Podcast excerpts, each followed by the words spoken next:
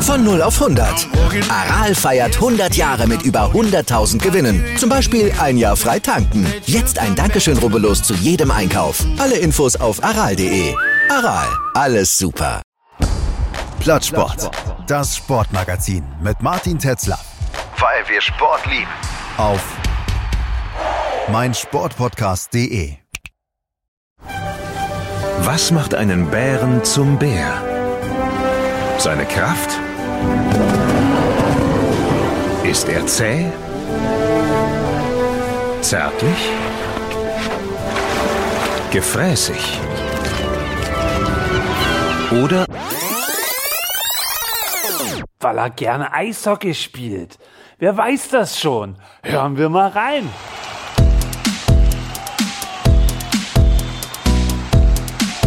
Plattsport. Der Sportpodcast.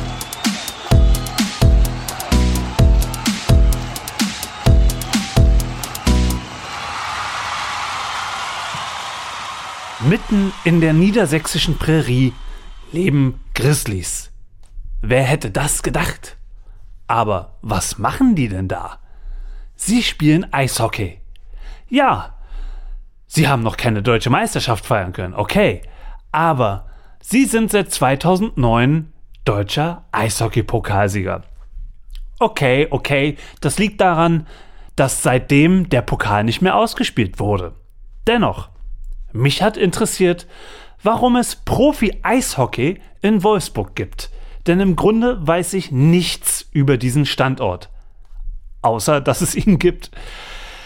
Ich möchte mehr erfahren und darum spreche ich heute mit Sven Grosche.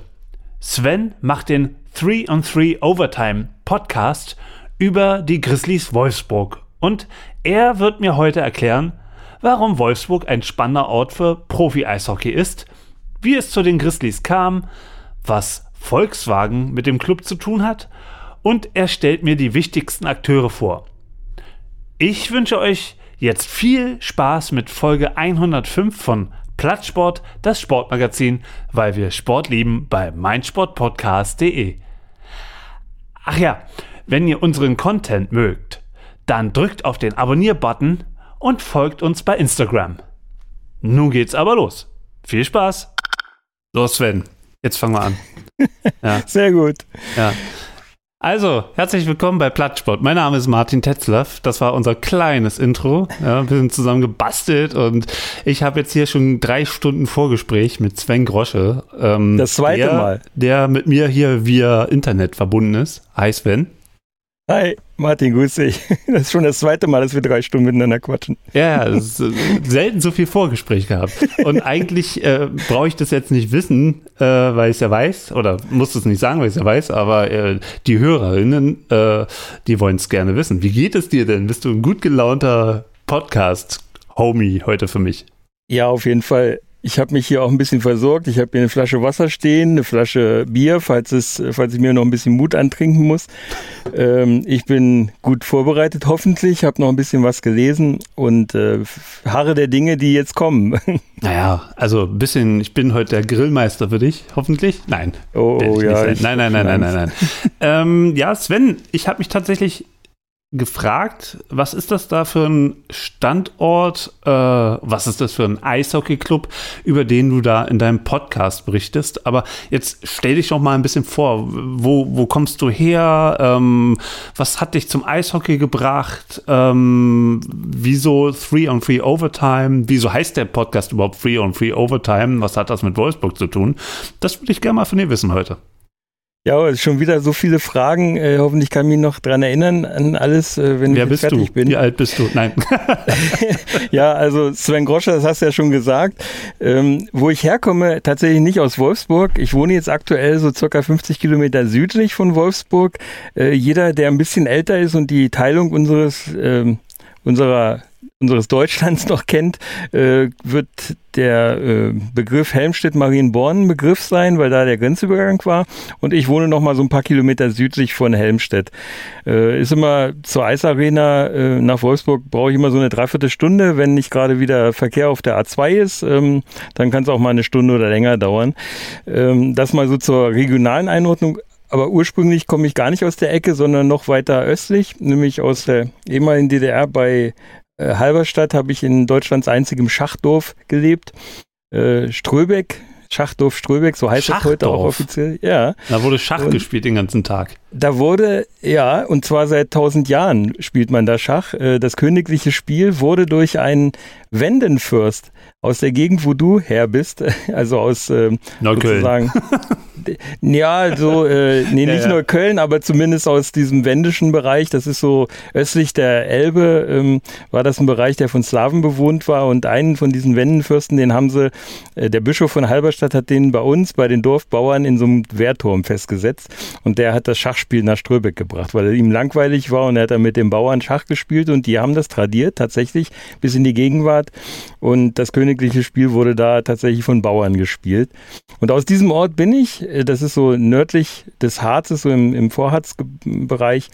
Halberstadt ist die nächstgrößere Stadt und äh, das ist meine ursprüngliche Heimat, aber mittlerweile äh, bin ich hier fest äh, verankert, äh, weil meine liebe Frau mich hierher geholt hat, in diesen kleinen Ort. Die hat dich nach Niedersachsen entführt. Die, die hat mich nach Niedersachsen Sag mir mal, entführt. aber wie kommst du zum Eishockey? Weil du hast ja im Vorgespräch mal verraten, du bist ja gar nicht so der Eishockey-Nerd ursprünglich. Nee, tatsächlich, weil ähm, man muss ja dazu sagen, in der DDR war Eishockey jetzt nicht so ein Riesensport. Äh, auch wenn Sport in der DDR groß geschrieben war, Eishockey wurde eher klein geschrieben. Da gab es ja eine Liga aus zwei Mannschaften, zumindest ab den 60er Jahren, wenn ich noch richtig informiert bin. Und ich habe Eishockey äh, in der Jugend tatsächlich sogar bei uns auf dem Dorfplatz gespielt äh, weil wir ähm, damals, als ich klein war, äh, noch Schnee und Winter hatten. Das gibt es ja heute nicht mehr. Nee. Äh, und da war unser Dorfteich zugefroren und wir haben mit selbst gebastelten Eishockeyschlägern und unter die Schuhe geschraubten äh, Schlittschuhen haben wir dann auf dem Dorfteich Eishockey gespielt. Und als ich dann so 14 war, ab da gab es keine Winter mehr und demzufolge war Eishockey für mich auch kein Thema mehr. Ich habe es dann nur noch äh, lediglich, wenn äh, Olympia war, dann habe ich mir das natürlich angeguckt, äh, aber nicht mit so einer Begeisterung, wie ich Leichtathletik zum Beispiel verfolgt habe bei den Olympischen Spielen äh, in der Sommerolympiade. Und ähm, ja, wie kam ich zum Eishockey? Das ist äh, Freunde von mir hier aus dem Ort oder Freunde von meiner, von unserer Familie, die äh, haben ewig schon gesagt, kommt doch mal mit, das ist totale Stimmung und das macht richtig Spaß. Und ich bin einer, der ist eher so ein bisschen, äh, ich habe gedacht, das ist so wie beim Fußball, wo es dann Randale gibt und äh, irgendwelche Hooligans und habe hab da so ein bisschen auch Sorge gehabt, äh, dass es da dann zu Randalen käme. Und dann haben die gesagt, nein, nein, das ist alles nicht so schlimm, komm ruhig mal mit. Und dann sind wir tatsächlich dann auch mal mit nach Wolfsburg gefahren, erstaunlicherweise zu einem Spiel äh, der Grizzlies gegen die Eisbären Berlin. Und äh, wer äh, die DL kennt, weiß, da ist immer Radau in Wolfsburg, wenn die Eisbären kommen, weil das äh, schon so eine gewisse Rivalität gibt. Ja, und ich war sozusagen mit diesem Spiel komplett angefixt. Das war eine super geile Atmosphäre. Das, äh, die Arena hat gekocht, die Grizzlies haben gewonnen, alles gut. Und was mich halt begeistert hat am Eishockey und an diesem Spiel äh, im Besonderen, äh, wir waren auf, im Familienblock, also alles harmlos. Ähm, und neben rechts und links neben uns äh, saßen dann Eisbärenfans. Und es war total friedlich, freundlich. Jede, man hat äh, sozusagen die, die Tore der anderen nicht äh, irgendwie, oder man hat so bejubelt irgendwie mit und man war da ähm, man hat überhaupt keine Aggressivität oder so gespürt. Und das hat mich wirklich von der ersten Minute, diese Stimmung, das schnelle Hockey da, also das schnelle Spiel auf dem Eis, aber auch die, äh, diese Nettigkeiten untereinander auf der Tribüne, äh, die haben mich einfach begeistert und wir waren just ab diesem Moment Eishockey-Fans, tatsächlich. Und wenn ich irgendwas cool finde, dann gehe ich da mit sehr viel Begeisterung ran und will natürlich mehr wissen. Ich habe mir dann von meinem Freund die ganzen Regeln so in so einem Schnelldurchlauf erklären lassen. Und ähm, ja, eigentlich waren wir dann seitdem, sind wir dann äh, erst äh, in unregelmäßigen Abständen mitgefahren und später immer öfter. Und irgendwann hatte ich dann meine eigene Dauerkarte natürlich, äh, im Fanblog dann auch. Ähm, ich bin ein Mensch, der nicht viel Geld verdient in seinem Job, weil ich nur kleiner Angestellter bin bei so einer Behörde. äh, demzufolge ist der Fanblog natürlich eine schöne Sache, wo man äh, auch nicht so viel Geld bezahlen muss. Und das machte es mir leichter, aber es war einfach äh, äh, toll dann auch diese Atmosphäre da in so einem Fanblog, auch wenn der Wolfsburger Fanblog äh, relativ klein ist, äh, zu erleben. Und äh, das hat dem Ganzen dann nochmal einen draufgesetzt. Und irgendwann wollte ich halt auch so wie du das auch machst, mehr wissen vom Eishockey und habe dann gedacht oder habe mich äh, bei anderen Podcasts informiert. Ich wurde da zum begeisterten Podcast-Konsumenten. Ähm, zunächst fing das an mit, äh, mit den Shorthanded News und äh, ja, und man die üblichen Verdächtigen, die Eismeister, wir hatten uns vorhin im, im Vorgespräch darüber unterhalten, äh, fand ich auch ganz cool. Und ja, dann habe ich so geguckt, äh, warum gibt es eigentlich keinen Podcast für Wolfsburg? Und ja, was liegt da näher, wenn es den nicht gibt, als ihn einfach selbst zu machen? Und dann hatte ich mir ein bisschen Rat geholt bei Florian äh, Hirdes vom äh, Connection Podcast in Kassel. Äh, zu dem Zeitpunkt waren die Kasseler auch ähm, Kooperationspartner der Grizzlies. Insofern lag da auch eine gewisse Connection nah und äh, der hat mir dann geholfen, äh, wie man sowas auf, den, auf die Beine stellt. Ja, und dann habe ich äh, dann war sozusagen das ganze äh, Gestell war da, aber jetzt musste das noch irgendwie mit Leben gefüllt werden. Und jetzt muss ich dazu erklären, dass äh, ich angefangen habe in der Saison 2018, 2009, nee, jetzt muss ich überlegen, 2019, 20, weiß ich gar nicht. Also auf jeden Fall nach der Saison, äh, als Pavel Groß von Wolfsburg wegging. Und das war die Saison, wo Türkonen äh, und dann Hans Kossmann äh, die Grizzlies als Cheftrainer angeführt haben. Es war eine 18, Katastrophe. 19, weil 19, ja, 20 war ja dann die Abbruchssaison. Genau, richtig. Ähm, manchmal muss ich doch überlegen, wann das nun war. Die Zeit läuft so schnell und äh, irgendwie verfliegt alles wie, äh, tatsächlich wie im Fluge. Mhm. Naja, jedenfalls war es nicht so einfach, äh, irgendwie Mitstreiter zu finden, die noch Bock auf Eishockey hatten, denn das war eine Saison wirklich zum Abgewöhnen für Wolfsburg, für den Standort. Und ähm, zum Glück habe ich dann doch zwei äh, gefunden.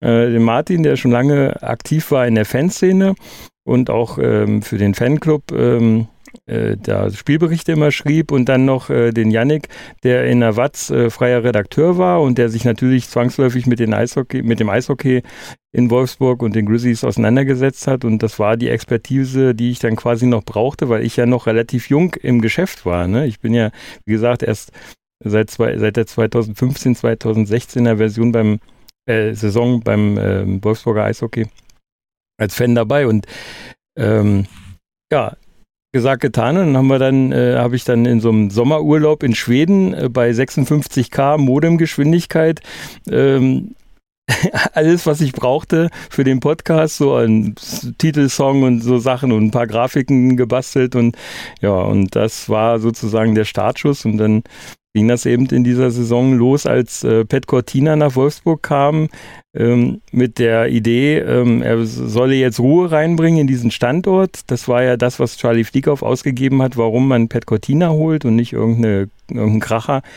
oder eine, irgendeine Koryphäe. Und ähm, ja, und dann ging das mit dem Podcast so los. Und äh, was ich auf jeden Fall sagen kann, ähm, die Folgen, die ich gehört habe, ähm, herausheben möchte ich die Folge mit Tobi Abstreiter, der damals ähm, ähm, Trainer der U, nee, wie heißt die Nationalmannschaft? U20. U20-Nationalmannschaft. U20, U20-Nationalmannschaft mhm. war. Äh, äh, super krasses, äh, schönes und nahbares Gespräch. Ich war ja. auch einfach erstaunt, wie, wie man an, an solche Leute rankommt. und ähm, natürlich ein Highlight ist äh, die Doppelfolge über Sebastian Furchner, der äh, eine Wolfsburger Eishockey-Legende ist, kann man so einfach mal Auf jeden sagen Fall. und behaupten. Ähm, äh, einer der Legenden der DEL-Geschichte vielleicht mhm. sogar. Und ähm, ja, es ist eine sehr, sehr angenehme Art zu erzählen und Fragen zu stellen und, und die Leute ernst zu nehmen, die man da interviewt. Und das gefällt mir einfach sehr. Und du bist mir irgendwann mal aufgefallen bei Twitter, ähm, wo ich jetzt nicht mehr bin, ähm, weil einfach Twitter Twitter ist. Aber ja. ähm, das hat sich Gott sei Dank irgendwie verlagert hin zu Instagram, wo du ja auch bist, wo du auch mhm. eine veritable Fol Followerschaft hast. Und ähm, ja, ähm, und ich hatte es schon lange auf dem Zettel mal mit dir über äh, Wolfsburg zu reden, weil ich erstmal mit dir reden wollte. Und Wolfsburg ist sozusagen da der, äh, der Steigbügel. Und jetzt lerne ich über dich tatsächlich ein bisschen was über Wolfsburg. Ähm, und da freue ich mich echt schon drauf. Also ich, klar, ein bisschen vorbereitet habe ich mich auch, habe auch mal ein bisschen mhm. geguckt, ähm, was macht denn Wolfsburg so aus, was sagen denn andere über Wolfsburg. Wir werden da auch noch mal ein paar Leute heute äh, zu Wort kommen lassen, die von woanders herkommen und nach Norddeutschland schauen.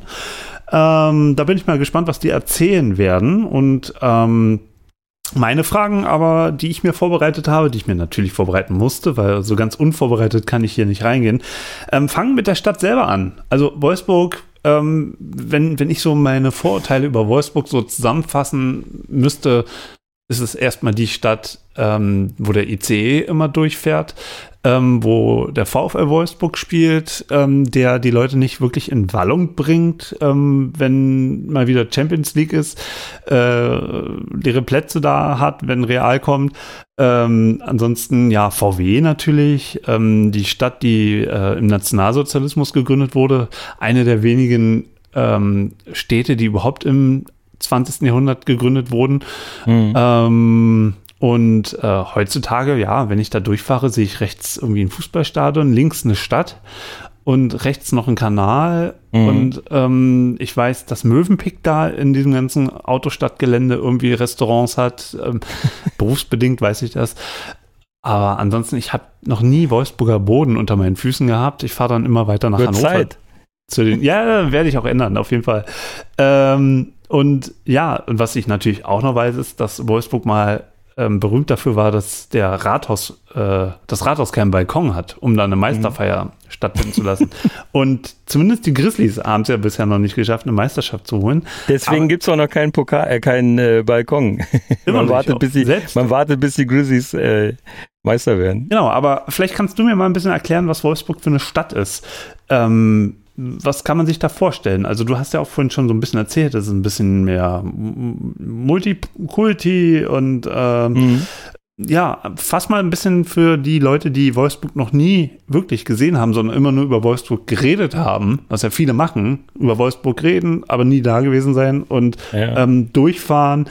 Ähm, was ist das für eine Stadt? Was kann man da erwarten, wenn man da mal äh, aufschlägt? Ja, also Wolfsburg ist schon, also man merkt Wolfsburg an, dass es wirklich, äh, zumindest im Stadtzentrum, was man so als Downtown in, im Amerikanischen bezeichnet, äh, da merkt man, dass das eine Stadt ist, die ist neu gegründet. Äh, das ist eine, die äh, quasi am Reißbrett entstandene Stadt, ähm, die wirkt so, als hätte sie keine Seele. Äh, die Seele von Wolfsburg ist äh, irgendwie, könnte man meinen, das Werk äh, was da sozusagen alles über, überstrahlt und ähm, überflügelt. Da, wenn man von der Innenstadt sozusagen mal über den Kanal rüberschaut, dann sieht man da diese großen äh, Schornsteine vom Kraftwerk und man sieht auch die großen Hallen. Wenn man aus der Vogelperspektive Wolfsburg sieht, dann sieht man auch nur große Hallen. Der Rest fällt irgendwie nicht so auf. Was an Wolfsburg halt schön ist, äh, man hat unheimlich viele Parks, man hat viele Grünanlagen. Es ist quasi eine Stadt im Grün und man ist auch schnell äh, aus Wolfsburg raus. Das muss jetzt nicht, äh, muss man nicht falsch aufnehmen. Aber wer halt äh, Stadt haben will, mit der Autostadt, mit dem Pheno, was so ein äh, Multivisions-Erlebnismuseum ist, sozusagen für Naturwissenschaften und ähnliches, der kann aber auch ganz schnell mal in den Harz fahren. Man ist sozusagen in einer Dreiviertelstunde im Harz oder in die Lüneburger Heide. Man, äh, Wolfsburg liegt schon schön und auch schön zentral, weil man von Wolfsburg aus äh, so in die Umgebung schöne ähm, ja, Ausflüge machen kann. Wie ich schon sagte, nach Magdeburg ist es nicht weit, nach Hannover ist es nicht weit. Jetzt fährt man natürlich nicht nach Wolfsburg, um äh, sozusagen gleich wieder wegzufahren, sondern ähm, Wolfsburg hat auch, ähm, ich habe ein paar schon aufgezählt, wirklich äh, Sehenswertigkeiten, äh, die ähm, man sich durchaus mal anschauen kann. Ähm, zum Beispiel das Schloss in Wolfsburg, äh, man, wenn man vom Bahnhof in Richtung VW-Stadion geht oder ja, also diese Arena, die Fußballarena oder eben auch zur, ähm, zur Eisarena, dann geht man geradezu auf das Schloss Wolfsburg quasi zu. Ähm, das ist, ähm, ich glaube, im 12. Jahrhundert äh, ist das äh, schon gegründet oder erwähnt und äh, wenn man das sieht, das ist so mit Barocktürmchen und so, ist, man sieht aber, dass das ursprünglich mal eine richtige Trutzburg war auch, ne? so am, am Schnitt und so weiter, äh, mit Bergfried und allem, was dazugehört. Ähm, das ist auf jeden Fall, was wirklich sehenswert ist. Natürlich die Autostadt, ähm, wo man viel erleben kann, wo äh, natürlich das Auto im Mittelpunkt steht. Das ist nun mal eine Autostadt, die Wolfsburg, da kommt man nicht dran vorbei. Ähm, aber es gibt eben auch ähm, noch, wenn man äh, sportlich aktiv sein will, den Allerpark, wo man äh, Wakeboard fahren kann, was ich auch schon gemacht habe, mit Grausen festgestellt habe, dass ich drei Wochen mich nicht mehr bewegen konnte, weil ich Muskelgruppen angespannt habe, die man äh, normalerweise nicht be bewegt, so als äh, kleiner, dicker, äh, alter Mann. Ähm, Übrigens, die Grizzlies und viele von den Grizzlies, vor allen Dingen die Jüngeren, sind da gerne auch mal äh, anzutreffen. Äh, übrigens, äh, sowieso äh, an diesem Standort äh, kann man, wenn man äh, Eishockey-Fan ist, die öfter mal äh, treffen und äh, man läuft denen mal über den Weg und dann sind die auch immer bereit, mit einem zu quatschen. Und äh, weil ich, das hatte ich noch ganz vergessen, im Schloss Wolfsburg hat übrigens auch eines von den äh, ja, Franchise-Playern, könnte man schon sagen, Grizzlies, ähm, der Dominik Bittner jetzt im Sommer geheiratet. Äh, das vielleicht nochmal so als Fun-Fact nebenbei. Aber Schloss Wolfsburg, ähm, hab ich, ich habe irgendwann mal gehört, dass die Stadt ja erst spät nach Wolfs also Genau. Wolfsburg genannt wurde. Genau. Ähm, also was ist denn dann das Schloss Wolfsburg? Ja, ähm, das ist schon. Jetzt bra- es kommt ein bisschen Geschichtsunterricht. Ich, jetzt brauche ich mal Ja, Nachhilfe. jetzt, jetzt, jetzt äh, erwischst du mich natürlich auf dem Fuß. Ich habe zwar mal ein bisschen was mit, mit Geschichte auch äh, studiert oder bin da irgendwie immer noch dabei, weil ich irgendwie nicht zum Ende komme, so nebenbei, damit ich nicht ganz verblöde. Aber es ist ähm, einfach nur äh, da, es deutet halt darauf hin, dass äh, in Vorsfelde und der Umgebung, was wo sozusagen die größten Orte waren, äh, dass da halt viel Wolf war. Das, so sagen es die Quellen, ich muss ehrlich gesagt auch die Quelle Wikipedia da für mich heranziehen, ähm, dass äh, in diesem Bereich ähm, der Drömling, das ist so ein, so ein Höhenzug mit viel Wald und so weiter im Norden von Wolfsburg. Ähm, das ist natürlich eine Gegend, die äh, wildreich ist und auch damals schon war. Und man, äh, es steht hier so, dass eben äh, die, die, ähm, ja, die, dieser, die, dieses, dieses Vielzahl an Wölfen diesen Namen gegeben haben. Ob Also das hat wirklich also so nichts mit stimmt, Hitler zu tun, also was ja auch äh, öfter mal dann äh, genannt wird, ja, die Stadt wurde nach Hitler benannt, irgendwie der Wolf oder irgendwas. Ja, also äh, ich meine, die, die, der Bezug von äh, Hitler zu dem Wolf, Schanze und äh, Adlerhorst und so, der hat schon solche äh, protzigen Begriffe immer gewählt. Und man kann das vielleicht auch nicht ganz ausschließen, dass das äh, damit zu tun hatte. Es, Wolfsburg selbst, also diese, diese ja, Siedlung, äh, die aus diesen 16 Dörfern, die da äh, sozusagen diese Stadt als Grundlage äh, gelegt haben, äh, hat man ja anfangs äh, Stadt des KDFs-Wagens genannt. Und ähm, natürlich konnte man das nicht so lassen. musst du mir nochmal nachhelfen. Äh, KDF war äh, sozusagen so eine ähm, äh, Organisation im Dritten Reich, Kraft durch Freude hieß ah, das. Kraft durch Warte, ja, genau, genau. Genau, und die haben ja einmal diesen KDF-Wagen, also praktisch den Vorreiter vom, vom ähm, VW Käfer oder so könnte Mhm. man jetzt sagen, ähm, da gebaut. Und Mit dem ähm, Rätselfenster. Ja, genau. Und äh, da gab es dann auch so äh, die, die äh, Menschen damals im Dritten Reich, die haben konnten sozusagen auf so einen KDF-Wagen hinsparen und ähm, haben da auch Geld eingezahlt. Ich nehme an, in Wirklichkeit war das bloß äh, sozusagen die Leute abzuzocken, ähm, um sozusagen den Krieg zu finanzieren. Aber das äh, so genau kenne ich mich da jetzt auch nicht mit aus, muss ich gestehen. Ähm, und das sozusagen dieser, diese Stadt Wolfsburg, äh, die wurde tatsächlich nach diesem Schloss Wolfsburg benannt. So, ähm, und du hast mir auch erzählt, ähm, durch die Gastarbeiter, die bei Volkswagen angefangen haben, ist Wolfsburg, ich, ich sage jetzt mal, multikulturell.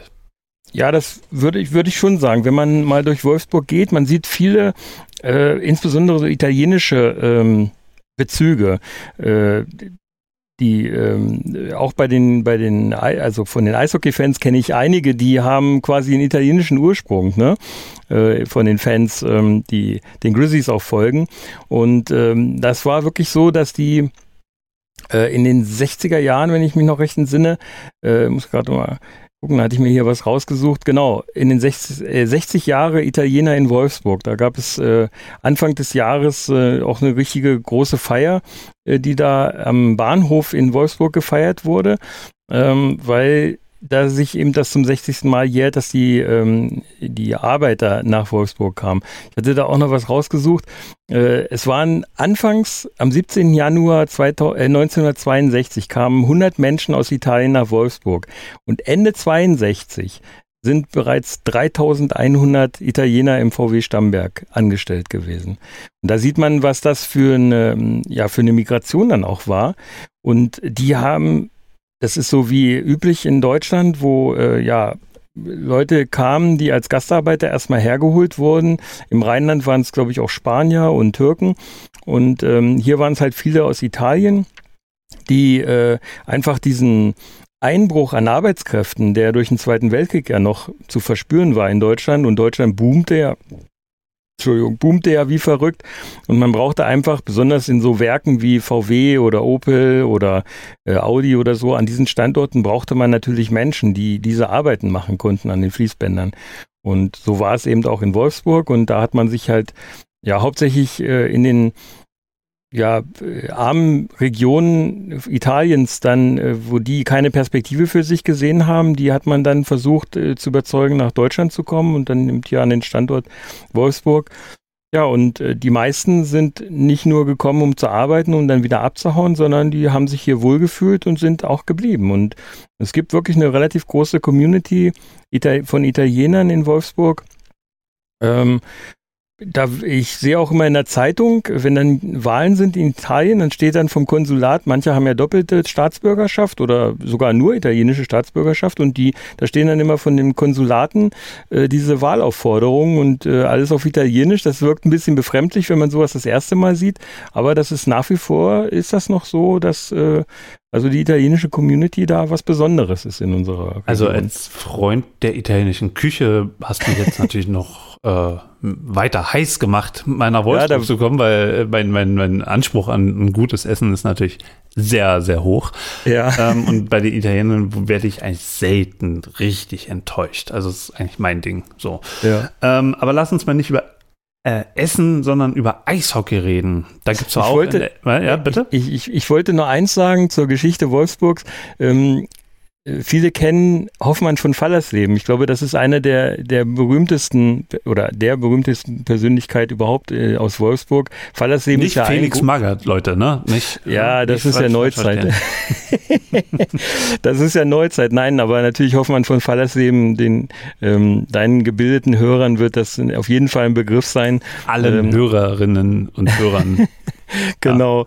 Ja. ja. ich bin noch nicht so weit mit Gendern. Ich weiß, du bist da schon sehr, sehr viel weiter als ich. Ich habe jetzt gar nicht richtig gegendert. Das tut mir sehr leid. Ich hätte einfach nur sagen müssen, alle Hörer, HörerInnen. So. Ja. Aber, aber, das, das kriegen wir alle. Wir Männer kriegen das hin. Wir weißen alten Männer alten kriegen das Männer. bald hin. Cis-Männer. Ich will. Genau. genau. Ja, der, wie gesagt, der ist natürlich eine der schillerndsten Persönlichkeiten Wolfsburgs und ähm, den wollte ich nicht vergessen noch zu erwähnen, weil er eben, Fallersleben ist ja einer der großen Standorte in Wolfsburg, ähm, quasi gelegen am, am westlichen Rand des, des, des äh, VW-Werks äh, und der andere große Ort ist Vorsfelde den ich vorhin schon kurz angesprochen habe und darin eingebettet wurde praktisch dieses äh, große Werk, was äh, immer weiter expandiert, aber Wolfsburg hat halt ein bisschen Platzprobleme. Ähm, überhaupt noch irgendwas aufzubauen. Und äh, ja, da sind sie halt mit den Nachbarkommunen dann immer so am Kooperieren, ob es da vielleicht Gebietserweiterungen oder eben so Einverleibungen gibt. Aber das ist dann schon fast eine politische Geschichte. Da brauchen wir jetzt, glaube ich, nicht weiter. Vielleicht gibt der Sachsen-Anhalt mal was ab oder so. Wer weiß. ähm, so, jetzt aber Eishockey. Ja, Eishockey ja. und Wolfsburg. Da habe ich jetzt mal gesehen, ähm, wenn Wikipedia unsere Hauptinformationsquelle äh, von uns allen, dann müssen wir uns gar nichts vormachen. Wir sind hier nicht ja. alle mit äh, den Eishockey-Almanachen zugedeckt wie äh, Günter Klein, ja. ähm, sondern wir, wir, wir Wikipedien uns die Finger wund. Und da steht, ähm, dass im Grunde in Wolfsburg das mit dem Eishockey so richtig anfing, als irgendwann mal, ich glaube in den 60ern oder so, ein paar Hobby-Wintersportler auf dem Schillerteich angefangen haben, Eishockey so als Hobby zu spielen.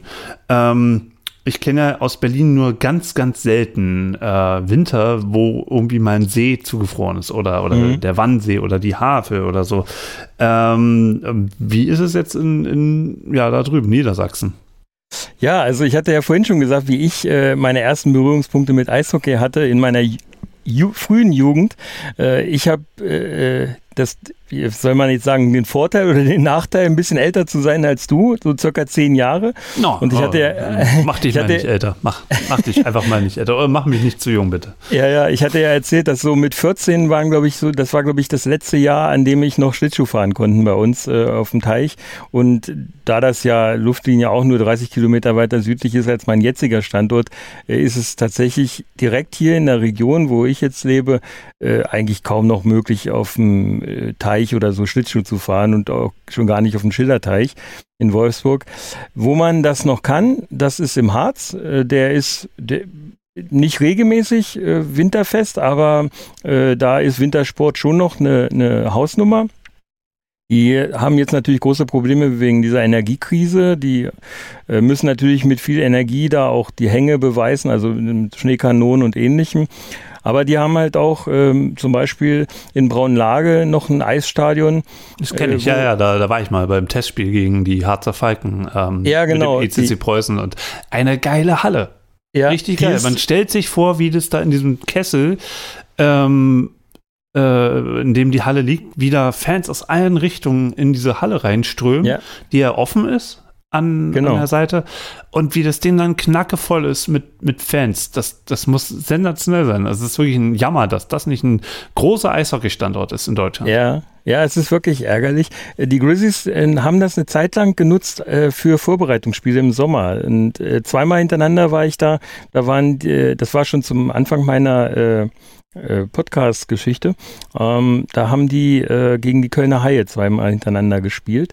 Und da ist es dann wirklich noch so wie in diesen offenen Arenen, wo äh, dann irgendwann anfängt, alles neblig zu werden und der Goalie, wenn es dann zum Penaltyschießen kommt, das gab es nämlich einmal zwischen den Eisbären, äh, zwischen den Grizzlies und den Kölner Haien, äh, bin ich schon bei den Eisbären, äh, da äh, sieht dann, da sah dann der Torwart nicht den heraneilenden Schützen und äh, oder erst relativ spät. Also das ist noch äh, wirklich ganz urig da, so ähnlich wie am Pferdeturm, wo ja auch noch alles offen ist in Hannover. Äh, ich finde diese diese Arenen, die noch so offen sind, das hat einen sehr, sehr großen Charme. Also äh, mehr davon gerne, aber mhm. angesichts der, der Energiekrise ist das natürlich ein Wahnsinn, solche äh, solche Arenen zu betreiben ähm, in der in unseren relativ warmen Sommern äh, oder beziehungsweise auch Wintern, im Sommer ist es, glaube ich, äh, nicht betrieben heutzutage, aber ähm, das ist ähm, natürlich energieproblematisch alles. Ne? Mhm. Aber, aber, lass uns das Thema mal ausklammern, weil das, da, da kommen wir auf einen ganz anderen Ast, äh, den ich heute gar nicht hin will. Ähm, stellen wir uns einfach mal vor, es gibt keine Energiekrise. Ähm, ja. Und wir reden jetzt erstmal so über Eishockey theoretisch, ja, Niedersachsen ja, ist mhm. ja ne, jetzt nicht gerade, wie wir schon so ein bisschen uns langsam rantasten, jetzt nicht gerade bekannt dafür, unbedingt so Eishockey-Hochburg zu sein. Also ich denke an mhm. Süddeutschland, so zugefrorene Seen, äh, ja. in, in schneeverwehten Landschaften sind Eishockeyflächen aufgebaut. Ich meine, das ist ja auch die Eishockey-Romantik, die uns äh, immer wieder verkauft wird. Äh, NHL mhm. hat ja in, in der Pandemie das erste ähm, Outdoor-Game an irgendeinem See irgendwo äh, in Colorado ähm, stattfinden lassen mit Schneelandschaft, Riesensee, Berge hinten dran. Ähm, also davon träumt man ja, da lächzt man ja. Oder wenn man NHL auf der Playstation spielt, gibt es ja auch äh, diese, diese ähm, 2 gegen 2 oder 3 gegen 3 ähm, Spiele, die man dann spielen kann. Und das findet auch immer in Winterlandschaften statt. Und das fällt mir bei Niedersachsen Klammer jetzt mal den Harz aus, mhm. einfach nicht ein. Nee. Ähm, es gibt ein paar äh, Standorte in Hannover, äh, Wedemark, es gibt äh, ja Wolfsburg, ähm, Bremerhaven ist ja jetzt ja auch als, also wenn man jetzt Bremerhaven mal dazu zählt, mhm. ähm, und ganz großzügig noch Hamburg mit den Crocodiles oder zwischendurch gab es ja die Freezers. Ähm, ja. Ist ja nicht wirklich Norddeutschland gesegnet mit Nee. äh, Also du großem hast noch- Eishockey. Genau, du hast noch äh, Adendorf vergessen, was bei Lüneburg ist, wo die Familie Hungerecker herkommt. Ähm, da ist auch noch ein Eishockey-Standort, der allerdings, ich weiß gar nicht, ob die jetzt aktuell noch Eis haben überhaupt. Es gab, Mhm. gab da wohl immer mal Probleme mit der Eisbereitung. Na, Timmendorf habe ich natürlich jetzt auch Genau. mal weggelassen und Rostock auch mal, okay. Aber Genau. ähm, ich sag mal jetzt so auf dem, auf dem Level erste, zweite Liga, ähm, da ist einfach, kommt man einfach erstmal nicht drauf. Man denkt so Nee. auch an den Westen, man denkt an Köln, Düsseldorf, Mhm. Krefeld, natürlich Iserlohn mit der Eishockey-Vergangenheit der Kanadier, die da waren. Ähm, so, und dann muss man schon wieder nach Mitteldeutschland irgendwie rüber, um mal in Frankfurt, Kassel äh, zu gucken, wo da mal Profi-Eishockey in, in Deutschland gespielt wurde. Und dann sind wir ganz schnell wieder in Bayern. So. Ja, das stimmt. Aber es liegt halt, liegt halt auch auf der Hand, ne? jetzt mal unabhängig von Energiekrise und ähnlichem. Die haben halt regelmäßig Winter. Und äh, da ist Wintersport, spielt natürlich eine größere Rolle als auf dem platten Land, wo du, wenn, wenn du mal Winter hast, nicht mehr als zwei Wochen oder drei Wochen am Stück Winter hattest. Ne? Und dann vielleicht nochmal im Februar einen kleinen Wintereinbruch und das war's dann. Und das liegt natürlich auf der Hand, dass du das hier nicht hast. Ich habe extra, weil wir äh, ja da im Vorfeld auch drüber gesprochen haben, nochmal geguckt. Im Harz gibt es ähm, äh, eins, zwei, drei, vier, fünf, sechs ähm, Anlagen, wo man Schlittschuh fahren könnte. Davon sind eins, zwei, drei, vier Anlagen, die äh, Freiluftanlagen sind. Also eigentlich nur dann funktionieren, wenn es äh, unter 0 Grad gibt oder um die Mhm. 0 Grad. Und das sagt eigentlich alles. Ähm, mehr ist halt ja wettertechnisch nicht möglich in dieser Region. Und äh, das wiederum ist auch wieder logisch, äh, was dann äh, mögliche Eis, äh, Hockey oder Eisschnell Kunstlauf oder Eisschnelllauf äh, Aktivitäten angeht, da, da ist halt nicht viel Grundlage. Ne? Mhm. Da hast du auch in Bayern dann die Eishockey-Kultur, die da verankert Genau, ist, wenn man hört, richtig. so Kinder gehen nicht zum Fußball, sondern die gehen massenhaft zum Eishockey. Du hast Kaufbeuren einen Standort Genau. gehabt, ne, mit da, da haben wir den Ustorf, da haben wir den Furchner. Mhm. Ähm, ganz viele äh, Jungs kommen aus Füssen, kommen aus Garmisch, kommen Mhm. aus Rosenheim, kommen aus Landshut. So, das sind halt wirklich die, die Eishockeystädte in Deutschland, Mhm. in, in meiner Perspektive. Ich weiß nicht, wie, wie du das ähm, aus, aus Wolfsburger Nee, Sicht siehst, aber für mich genau sind das so. so die, die, die Orte, wo großes, Bad Tölz vielleicht noch, okay, ähm, ähm, wo, wo großes Eishockey ursprünglich mal herkam und wo halt einfach auch in der Gemeinde, auch in der, in der Gesellschaft Eishockey äh, eine ganz andere Rolle spielt. Mhm. Ja, wir brauchen ja nur mal ähm, in das aktuelle Line-up der, der Grizzlies zu gucken von den deutschen Spielern, ähm, wo die so herkommen. Ne? Da, das ist dann ja Wald, äh, Wald Kreiburg mit Fabio Vohl, Landshut mit Schinko, Nürnberg mit Thomas Reichel. Ähm, dann ist äh, der Wurm noch dabei, der aus Füssen stammt. Äh, du hast sie alle schon aufgezählt. Weilheim, Dominik Bittner, ne, auch Süddeutschland. Äh, das sind genau die äh, Standorte, die du aufgezählt hast oder deren Umgebung, wo äh, dann entsprechend die, sagen wir, die Grundlagen für das deutsche Eishockey gelegt werden. Und diese Spieler, die teilen sich dann irgendwann, wenn sie dann die entsprechende Qualität haben, auf die deutschen Mannschaften auf. Und je besser die Qualität von denen ist, umso eher ist es wahrscheinlich, dass sie bei den Top 3 landen, also Mannheim, ähm, Mannheim Berlin und äh, München. Wolfsburg ist dann vielleicht einer, der dahinter dann kommt. Äh, und das ist äh, tatsächlich ein Problem, was wir auch in Wolfsburg immer wieder feststellen, äh, der Eishockey-Nachwuchs, äh, der steht und fällt natürlich mit solchen Standorten. Ne? Und äh, in Wolfsburg äh, wird seit langem schon für eine zweite Eisfläche gekämpft, äh, nicht nur von den Young Grizzlies, die sozusagen zum Stammverein äh, derzeit jetzt vom Stammverein betreut werden, sondern auch von den ganzen Hobbymannschaften, die es noch gibt, die aber keine Möglichkeit haben, so richtig zu trainieren. Ich hatte vorhin noch die Eishalle in Salzgitter vergessen in unserer Aufzählung. Da gibt es auch tatsächlich ein Regionalteam, also was in der Regionalliga spielt. Ähm, äh, aber in der Tat sind das dann auch schon die Standorte, die wir aufgezählt haben, was dann hier in der Region möglich ist für Kids. Wir ich waren natürlich Berlin vergessen, ähm, wo es Ja. auch eine Eishockey-Tradition gibt, äh, Genau. auch schon lange Zeit mit dem Berliner Schlittschuh-Club, die ja auch heute noch immer noch Rekordmeister sind. Mhm. Äh, Preußen, Eisbären, müssen wir gar nicht reden. Und in Sachsen gibt es ja auch einiges an Eishockey, aber ähm, jetzt mal auf den Norden bezogen, wenn wir, wenn wir heute über Wolfsburg reden, ist ja die Wahrnehmung, äh, das ist ja kein richtiger Standort. So, mhm. also nimmt man ja gar nicht so wahr als, als gleichwertigen Standort, wo Profi-Eishockey äh, stattfinden kann. Mhm. Ja, das stimmt. Und das liegt halt einerseits daran, dass halt, äh, wenn man so will, bis auf eine einzige Ausnahme derzeit kein aktueller Profi aus dem Nachwuchs der Grizzlies Wolfsburg zum Beispiel kommt. Und ich denke mal, man nimmt so eine, so, so eine Wahrnehmung äh, von äh, Eishockey-Standorten, steht und fällt auch irgendwie ein bisschen mit der Nachwuchsarbeit. Ne? Wir haben im Sommer, äh, mein Kollege Marcel und ich waren im Sommer mal äh, bei der endlich ähm, haben wir da unsere Sonderepisode über die Young Grizzlies gemacht. Das hatten wir schon lange auf dem Schirm, aber es hat irgendwie auch wegen Corona nicht so ganz geklappt und waren da einen ganzen Tag mal bei den Young Grizzlies, von morgens bis, bis abends sozusagen und haben mal deren Arbeit geguckt, haben mit den mit der U9 mit den ganz kleinen gesprochen und auch in dieser Episode dann haben wir die zu Wort kommen lassen und haben mal gesehen, was die für tolle Arbeit leisten. Die Trainer, ähm, da ist ja einer von den Trainern Ex-Grizzly, der Christoph Höhenleitner. Dann ist noch ein anderer hauptamtlicher Trainer, der Daniel Galonska, der aus dem Westfälischen nach ähm, Wolfsburg gekommen ist. Diese beiden hauptamtlichen Trainer werden dann noch ergänzt durch ähm, äh, also durch nebenberufliche Trainer, die das Ganze unterstützen und äh, Betreuer aus, El aus der Elternschaft sozusagen. Und äh, das Problem ist halt, die haben, ich sag mal, die Haupteiszeiten haben natürlich die Grizzlies und äh, ja, die Hobbymannschaften müssen sich sozusagen hinter den Young Grizzlies ein, ähm, pendeln und da wird es dann schwer, äh, noch Eiszeiten zu kriegen. Ich weiß, manchmal äh, nach den Spielen der Grizzlies um irgendwann um 23 Uhr oder so sind dann noch welche auf dem Eis, die dann da trainieren von den Amateurmannschaften.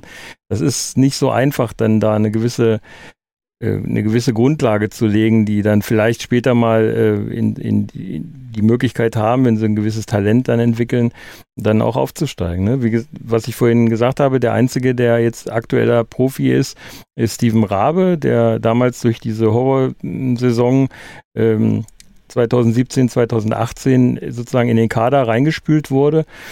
Ähm, und der ist äh, ursprünglich zwar aus Salzgitter, hat aber bei den Young Grizzlies gespielt und wurde dann eben durch Türkonen, nachdem die so viele Ausfälle hatten, dann in den Kader berufen und Hans Kossmann hat das fortgeführt. Ja, und äh, das ist aber auch der einzige Profi, der ist allerdings aktuell in der Regel bei den Hannover Scorpions abgestellt, weil er sich da noch weiterentwickeln muss, ne, um äh, sozusagen da richtiger Profi zu werden. Da hat er wahrscheinlich auch die U23-Regel beispielhaft in Wolfsburg ähm, die ja besagt, dass eine Mindestanzahl von Spielern ähm, auch äh, spielen muss äh, mhm. regelmäßig, nicht wirklich den großen Erfolg, oder? Na, zumindest nicht, was den Nachwuchs angeht. Also die müssen natürlich, die haben schon ihre U23-Spieler. Ne? Die, äh, der Luis Schinko ist der bekannteste und äh, beste U23-Spieler aktuell im, im, im, Kader der Grizzlies. Sohn äh, übrigens der, der Preußen Berlin Stürmerlegende Thomas Schinko. ja, ähm, der hat wirklich einen riesen Entwicklungsschritt gemacht und ist einer, ja, ich will jetzt nicht vielleicht sagen, einer der Top-Spieler, natürlich nicht. Dafür gibt es ja Ausländer, die eingekauft werden, teuer eingekauft werden. Aber der Luis Schinko hat wirklich einen Riesenschritt gemacht in dieser Saison und äh, übernimmt viel Verantwortung, wird auch von äh, äh, Mike Stewart sehr verantwortungsvoll eingesetzt. Und ähm, ja, dann ist ja noch ähm, der Valentino Klos, der jetzt äh, dazugekommen ist, der in Mann, aus Mannheim nach Wolfsburg kam.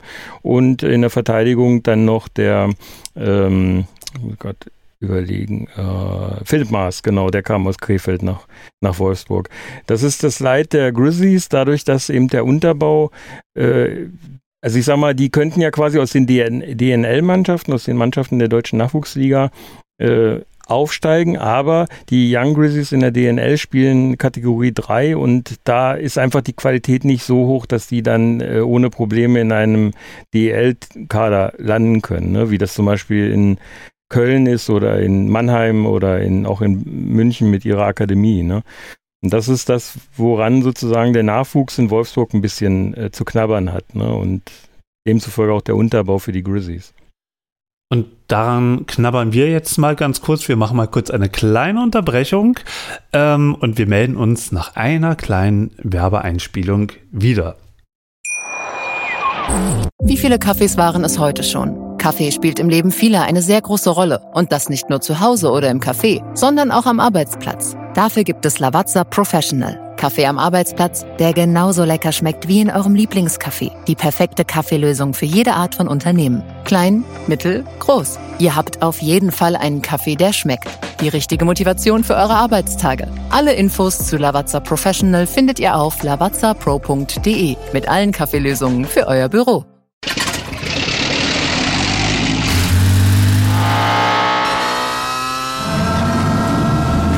0 auf 100. Aral feiert 100 Jahre mit über 100.000 Gewinnen. Zum Beispiel ein Jahr frei tanken. Jetzt ein Dankeschön, rubbellos zu jedem Einkauf. Alle Infos auf aral.de. Aral, alles super.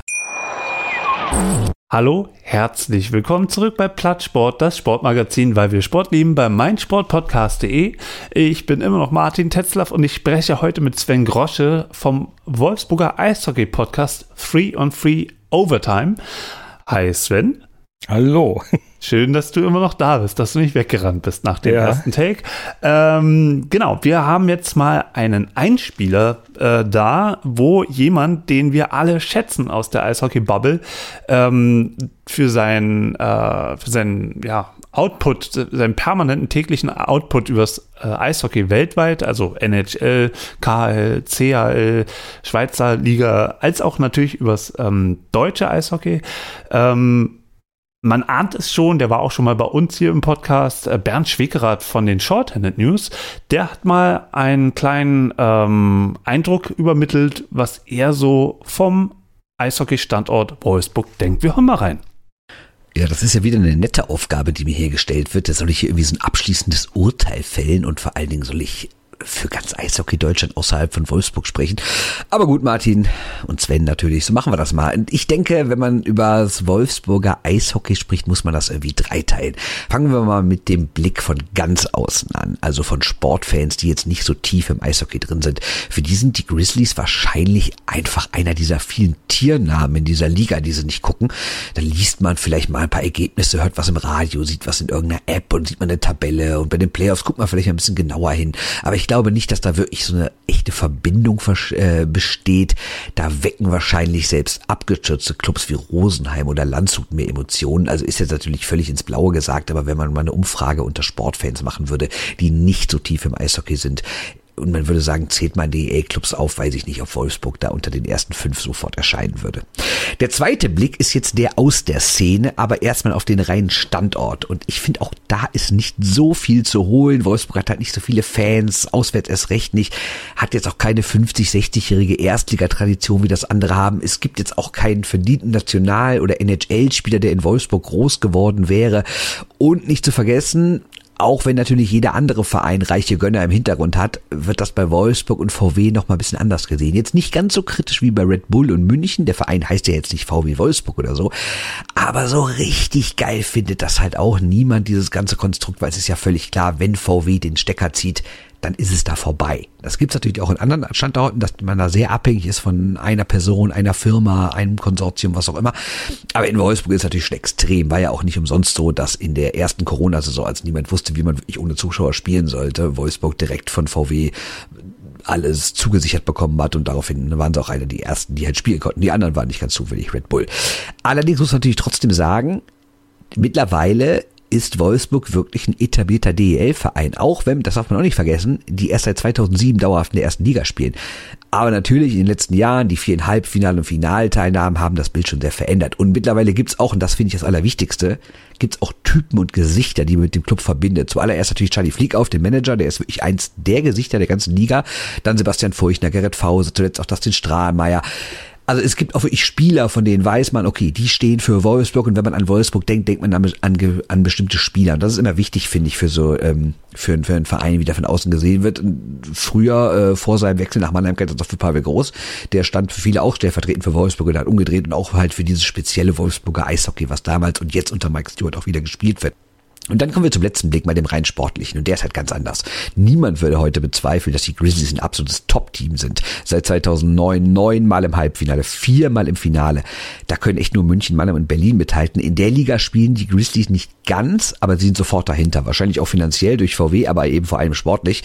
Niemand spielt ger gern gegen die. Seit Jahren ist das eine erfahrene und körperlich harte Mannschaft, die schnell spielt. Und es gibt, ich, ich kann mir eigentlich kein Team vorstellen, was sich denkt, hurra, wir spielen nächsten Freitag in Wolfsburg, weil da spielt man einfach nicht gerne da ist es echt ungemütlich, weil gerade durch diese Körperlichkeit und diese, diese Geschwindigkeit, die die aufs Eis bringen, das ist schon wirklich ein Markenzeichen. Also zusammengefasst, wie blickt man jetzt von außen auf Wolfsburg? Ich kann leider nur sagen, das kommt ganz drauf an, wie sehr man sich für Eishockey interessiert und was man genau meint. Also gibt es Städte mit mehr Eishockey-Geschichte und Kultur? Ganz sicher. Gab es in den vergangenen 15 Jahren erfolgreichere und bessere Teams? Auch das ganz sicher. Aber eben nicht so viele. Grüße. Grüße zurück nach Düsseldorf. Ja, also ich, ich hatte dir vorhin äh, schon geschrieben, dass ich ähm, das alles so unterschreiben kann eigentlich. Äh, das ist auch durchaus nachzuvollziehen, was er da sagt. Ähm, auch sag mal, gerade so diese Aktion, da wollte ich nochmal drauf eingehen, äh, wo er sagt, wenn VW den Stecker zieht. Wir hatten eine ganze lange Zeit war VW nicht direkt der Hauptsponsor, sondern quasi über die Tochter äh, Skoda. Anfangs, ich hatte da extra mit Jürgen Braun, von der, der war damals bei der Watz äh, Redakteur, der ist jetzt mittlerweile im Ruhestand, schöne Grüße von hier. Äh, der, äh, mit dem hatte ich nochmal über diese ganze Problematik der, äh, des Sponsorings gesprochen. Und äh, damals, als der Dieselskandal war, klar, selbst verursachtes Leid sozusagen, ging es natürlich VW richtig dreckig und äh, keiner wusste, wie es weitergeht. Äh, das hätte ja äh, sozusagen ne, vielleicht nicht das Ende des Konzerns sein können, aber in jedem Fall das Ende von irgendwelchen Sports, äh, Sportsponsorings. Und so kam es dann auch fast. Also Skoda, äh, es hieß, zum Ende der Saison wird Skoda aussteigen. Und äh, es gab dann wohl, so hatte mir das Jürgen erzählt, äh, gab dann wohl äh, Bestrebungen seitens des OBs von Wolfsburg, der tatsächlich da auch seinen Einfluss ähm, geltend gemacht hat, dass VW eben nicht aussteigt aus diesem aus dieser aus diesem Team Grizzlies Adams Wolfsburg oder Grizzlies Wolfsburg. Ähm, und äh, es zum Glück haben die dann auch, also für den Standort muss man das wirklich sagen, zum Glück haben die dann auch äh, dieses Sponsoring dann selbst übernommen und ähm, es wurde ja dann auch ein Aufsichtsrat installiert. Ähm, ich weiß nicht, ob es den vorher schon gab. Ich denke mal schon, das ist ja eine GmbH. Ähm, äh, auf jeden Fall ist in diesem Aufsichtsrat immer der Aufsichtsratsvorsitzende der Bürgermeister der Stadt Wolfsburg gewesen. Bis äh, bislang äh, war das dann ähm, der Moors, der der Bürgermeister ja war. Der ist mittlerweile nicht mehr Bürgermeister und ich glaube, sein Nachfolger wird das Amt übernehmen oder hat es vielleicht sogar schon übernommen. Da müsste ich jetzt tatsächlich nachgucken. Ähm, und es waren auch immer von VW Aufsichtsratsvorsitzende, also im, im Aufsichtsrat von VW bedeutende Persönlichkeiten aus dem Konzern, die dann da auch ein bisschen mit aufgepasst haben, ob das in Wolfsburg, also bei den Grizzlies, ordentlich läuft, wie das bei, beim VfL vermutlich auch ist. Da kenne ich mich allerdings nicht so gut aus.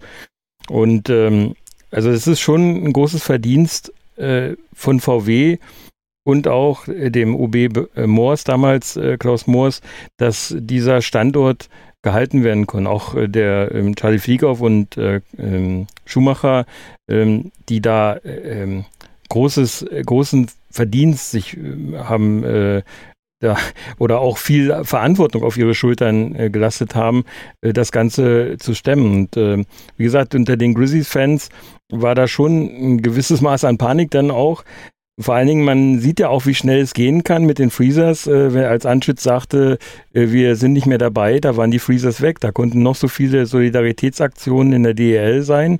Äh, das ging dann von einem ja, Tag quasi auf den nächsten. Und das, äh, dieses Schreckgespenst stand da tatsächlich auch im Raum. Es hätte zwar nicht von heute auf morgen stattgefunden, aber es hieß, zum Ende der Saison wird es das nicht mehr geben. Und das und waren dann. Ganz im Ernst, dieses Schreckgespenst ist ja immer da. Blau, bloß weil lange kein Verein mehr äh, ähm, mitten in der Saison oder am Ende der Saison massiv in die Knie gegangen ist. Mhm. Also bis auf äh, jetzt den Aufstieg von Bietigheim, den Abstieg von Krefeld und jetzt den Aufstieg der Löwen Frankfurt, ähm, erlebt die DEL ja eine Stabilität seit einigen Jahren, die ich für sehr trügerisch halte, weil äh, demnächst äh, reden wir über, über die Gaspreise und dann ähm, muss man mal gucken, wer kann denn dann noch seine Eisfläche bezahlen? Welche Stadt hm. macht denn da eigentlich mit? Ähm, ich weiß nicht, in Straubing ist es, glaube ich, die Stadt, ne, die, die da bei den Tigers ja. ähm, mit, mit dabei ist und das mit unterstützt. Wenn die in Straubing sagen, so Leute, wir müssen jetzt erstmal gucken, dass wir die Stadtbeleuchtung hinkriegen, äh, das mit dem Eis das machen wir sozusagen nachrangig. Mhm. Äh, mal, mal sehen, wie lange dann da noch ähm, äh, Eishockey gespielt werden kann auf dem Niveau.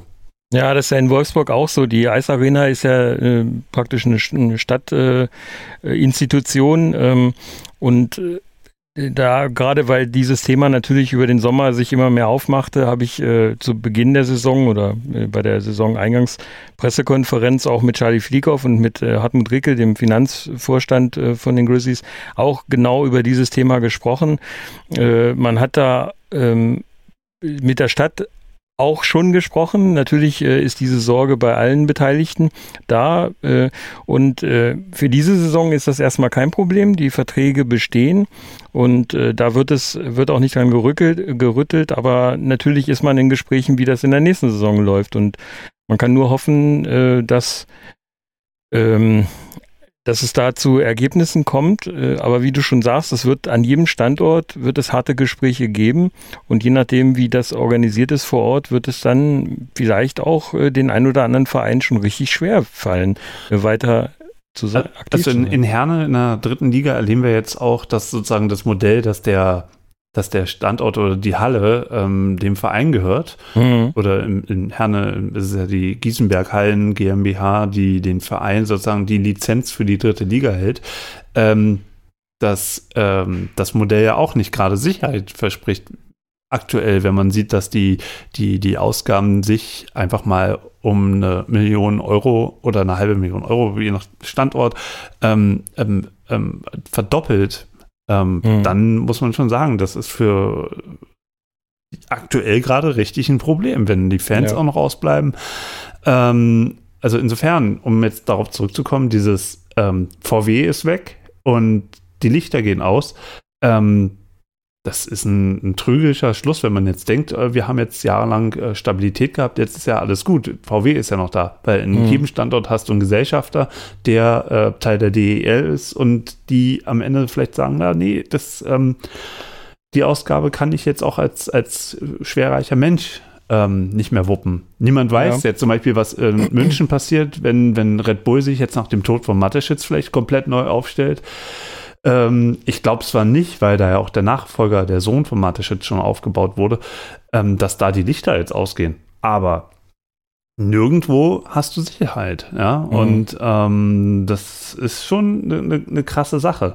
Aber ähm, lass uns mal trotzdem ein bisschen weniger bei VW bleiben, wenn wir über Bernds Eindruck von Wolfsburg sprechen, sondern ähm, allgemein, was er über Wolfsburg sagt, Spitzenmannschaft und so weiter. Das mhm. ist ja doch schon sehr interessant, dass er da in, in drei Kategorien denkt. Und ähm, was wir vorhin ja schon hatten, ne? klassische Eishockey-Standorte, da denkt man äh, nicht sofort an Wolfsburg. Da, wenn, wenn Bernd jetzt diese Umfrage machen würde unter Eishockey-Uninteressierten, bin ich auch sicher, dass die äh, Grizzlies nicht unter den Top 5, 6 Vereinen äh, landen der Erwähnung. Nee, das stimmt. Sondern eher vielleicht sogar Zweitligisten. ja, das, Das könnte ich mir gut vorstellen. Man darf ja nicht vergessen, ähm, König Fußball regiert halt die öffentliche Wahrnehmung und äh, Wolfsburg ist da, wenn überhaupt, ähm, sagen wir deutschlandweit bei denen, die nicht für Eishockey interessiert ist, äh, allenfalls noch mit dem VfL vertreten, ne?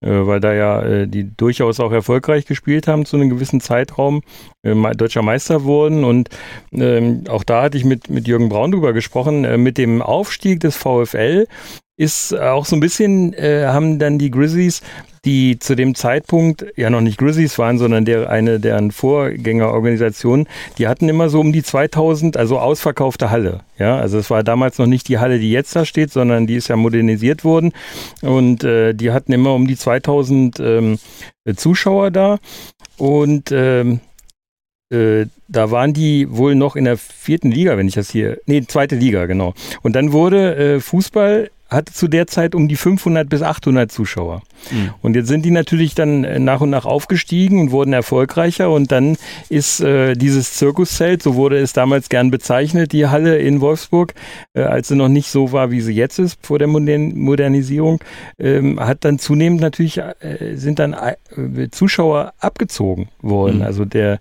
äh, Erfolg sozusagen für die ähm, einen ist sozusagen, was den Zuschauer anging, da hat sich negativ ausgewirkt. Hatten wir in Berlin ja auch. Also Anfang der 90er Jahre spielt der Hertha BSC vor 3000 Leuten in der zweiten Liga gegen Kaiserslautern und Chemnitz. Mhm. Ähm, und, und die Preußen hatten, ähm, ja, 6000 Leute in der Jaffeestraße in der Halle. Ähm, im, fast im Schnitt. Also das war die, die, also der höchste Zuschauer, Zuschauer, ich kann schon wieder nicht sprechen, der höchste Zuschauerschnitt in der äh, äh, Hauptstadt in der Zeit. Aber man muss ja natürlich auch andere Entwicklungen sehen, dass der Fußball natürlich auch immer populärer wurde durch 90er Jahre Sat 1 mhm. ran und immer mehr mhm. Leute wurden eingeladen, auch dahin zu gehen, die früher nie zum Fußball gegangen sind, weil das eher so Männer-Kloppersport war. Und äh, die Stadien wurden schöner. Ähm, Vielleicht ist aber auch trotzdem der Effekt, dass Wolfsburg ab 97 in der Bundesliga spielt. Ähm, naja, da, das hat, glaube ich, in Wolfsburg auch so ein bisschen allgemein die Wahrnehmung äh, verändert, dass es da einen Sportstandort gibt. Also war mhm. nicht vielleicht auch der VfL Wolfsburg mit ein Grund, dass es leichter war, zum Beispiel für VW auch bei den Grizzlies irgendwie finanziell mit einzusteigen? Weil sie gesehen haben, dass Sport, Sponsoring äh, ja durchaus funktioniert. Man erinnere sich auch daran, dass Wolfsburg, also VfL Wolfsburg, beim Aufstieg in die Bundesliga zwar mit Wolfsburg, äh, mit VW ge, ähm, ähm, ge, geworben haben, aber das noch kein, ähm, keine mehrheitsanteilige äh, Organisation war. Mhm. Ja, also das kann durchaus sein. Ehrlich gesagt ähm, habe ich da bislang noch nie so gut drüber nachgedacht, aber das könnte natürlich auch ein gewisser Synergieeffekt dann in diese Richtung gegeben haben. Das, das Frag doch mal sein. Jürgen Braun. Ja, den könnte ich jetzt als Telefonjoker einsetzen, aber ich glaube, den würde ich jetzt nicht erreichen. aber das ist in der ja, das ist in der Tat äh, was, ähm, wir haben da schon lange auch im, im Podcast vor, äh, mal die Geschichte der Grizzlies nochmal ein bisschen genauer zu be, äh, betrachten. Und ähm, ein Teil davon äh, bist jetzt du auch schuld, weil das, äh, wenn wir jetzt außerhalb mehr darüber, über die Grizzlies erfahren haben als bei uns im eigenen Podcast, dann wirkt das natürlich auch für mich anspornend, da jetzt mal nachzulegen. Ha. Also ich sag dir nur eins. Wolfsburg war, bis äh, ich mich ja Ende der äh, 10er Jahre wieder ein bisschen mehr mit Eishockey äh, interessiert habe, eigentlich nicht wirklich relevant. Ich kannte Wolfsburg nur durch den Eishockey-Manager, den es Mitte der 90er für einen Amiga 500 gab. Und äh, da gab es den ESC Wolfsburg. Mit denen konnte man spielen oder gegen die konnte man spielen. Aber das hatte mich damals schon überrascht, dass es da überhaupt Eishockey gibt. Ja. Äh, genauso Bremerhaven habe ich auch nicht mit Eishockey verbunden. Heute spielen sie beide in der ersten Liga. Mhm. Äh, du hattest ja vorhin auch so ein bisschen nochmal gefragt und auch äh, in Bernds äh, Einspieler war das ja so ein bisschen zu hören, dass Wolfsburg so ein bisschen so dieses, ja, ich sag mal so, zwischen den Zeilen konnte man das hören, dieses graue Maus, wie soll ich sagen, diese, diese graue Maus ist im deutschen Eishockey. Ne? Man darf aber nicht vergessen, dass schon gewisse Größen aus Wolfsburg kommen. Äh, und zwar erstaunlicherweise im Frauen-Eishockey. Obwohl es keine einzige Frauen-Eishockey-Mannschaft gibt in Wolfsburg, äh, gab es immer wieder Frauen, äh, Eishockey spielende Frauen, die äh, sich, die auf sich aufmerksam gemacht haben. Jetzt gerade in der Vergangenheit, in der kürzeren Vergangenheit, äh, war das äh, die Fine Raschke, die in der Frauennationalmannschaft auch gespielt hat, leider sich verletzt hat und deswegen erstmal aus dem Kader aussortiert wurde. Die ist nach wie vor noch verletzt. Äh, die ähm, ist jetzt, ich hatte letztens mit ihrer Mutter gesprochen, äh, wieder nach Mannheim gegangen, gespielt also da bei den Mad Dogs mit. Allerdings, wie gesagt, ist aktuell verletzt und äh, muss sich jetzt erstmal an ihr neues Leben als Studentin äh, gewöhnen, was sie da in der Gegend, ich glaube in Heidelberg, studiert. Ähm, äh, das muss, also das wird jetzt erstmal eine ganz aufregende Zeit für die werden, sagte ihre Mutter auch. Ähm, dann ist noch die ähm, Maria Genslin, das ist die Tochter vom Teamarzt der Grizzlies. Die ist auch sehr äh, ja, weit und sehr gut äh, und wurde schon in Sichtungscamps der, der deutschen Frauennationalmannschaft, ich glaube der Nachwuchsnationalmannschaft, auch äh, schon äh, gesichtet. Und äh, Franziska Busch, die äh, ja Co-Trainerin aktuell ist bei der äh, Frauennationalmannschaft, äh, die eine Zeit lang Interimstrainerin sogar war und davor die äh, U17, glaube ich, der Frauen betreut hat. Ähm, die ähm, ist auch mit Wolfsburger Vergangenheit. Die stammt zwar nicht aus Wolfsburg, hat aber in Wolfsburg auch äh, gespielt. Ja, und dann äh, darf man auch nicht vergessen, im, Deu im deutschen Eishockey, wenn man äh, da mal in die Schiedsrichter ähm, Liste guckt, da sind viele äh, Spieler, die zumindest in Wolfsburg Vergangenheit haben. Ne? Ähm, Lass man da, ne? Ja, Brüggemann als bekanntesten, der, der ja jetzt aktuell äh, DEL und DEB Schiedsrichter Obmann ist oder wie man das nennt, äh, Leiter Schiedsrichterwesen für diese beiden. Und dann ist äh, Polacek mit dabei, äh, den, den man ja auch noch kennt aus Wolfsburg. Und ähm, so sind halt gewisse äh, Persönlichkeiten, die dann entsprechend äh, immer mal auftauchen im deutschen Eishockey.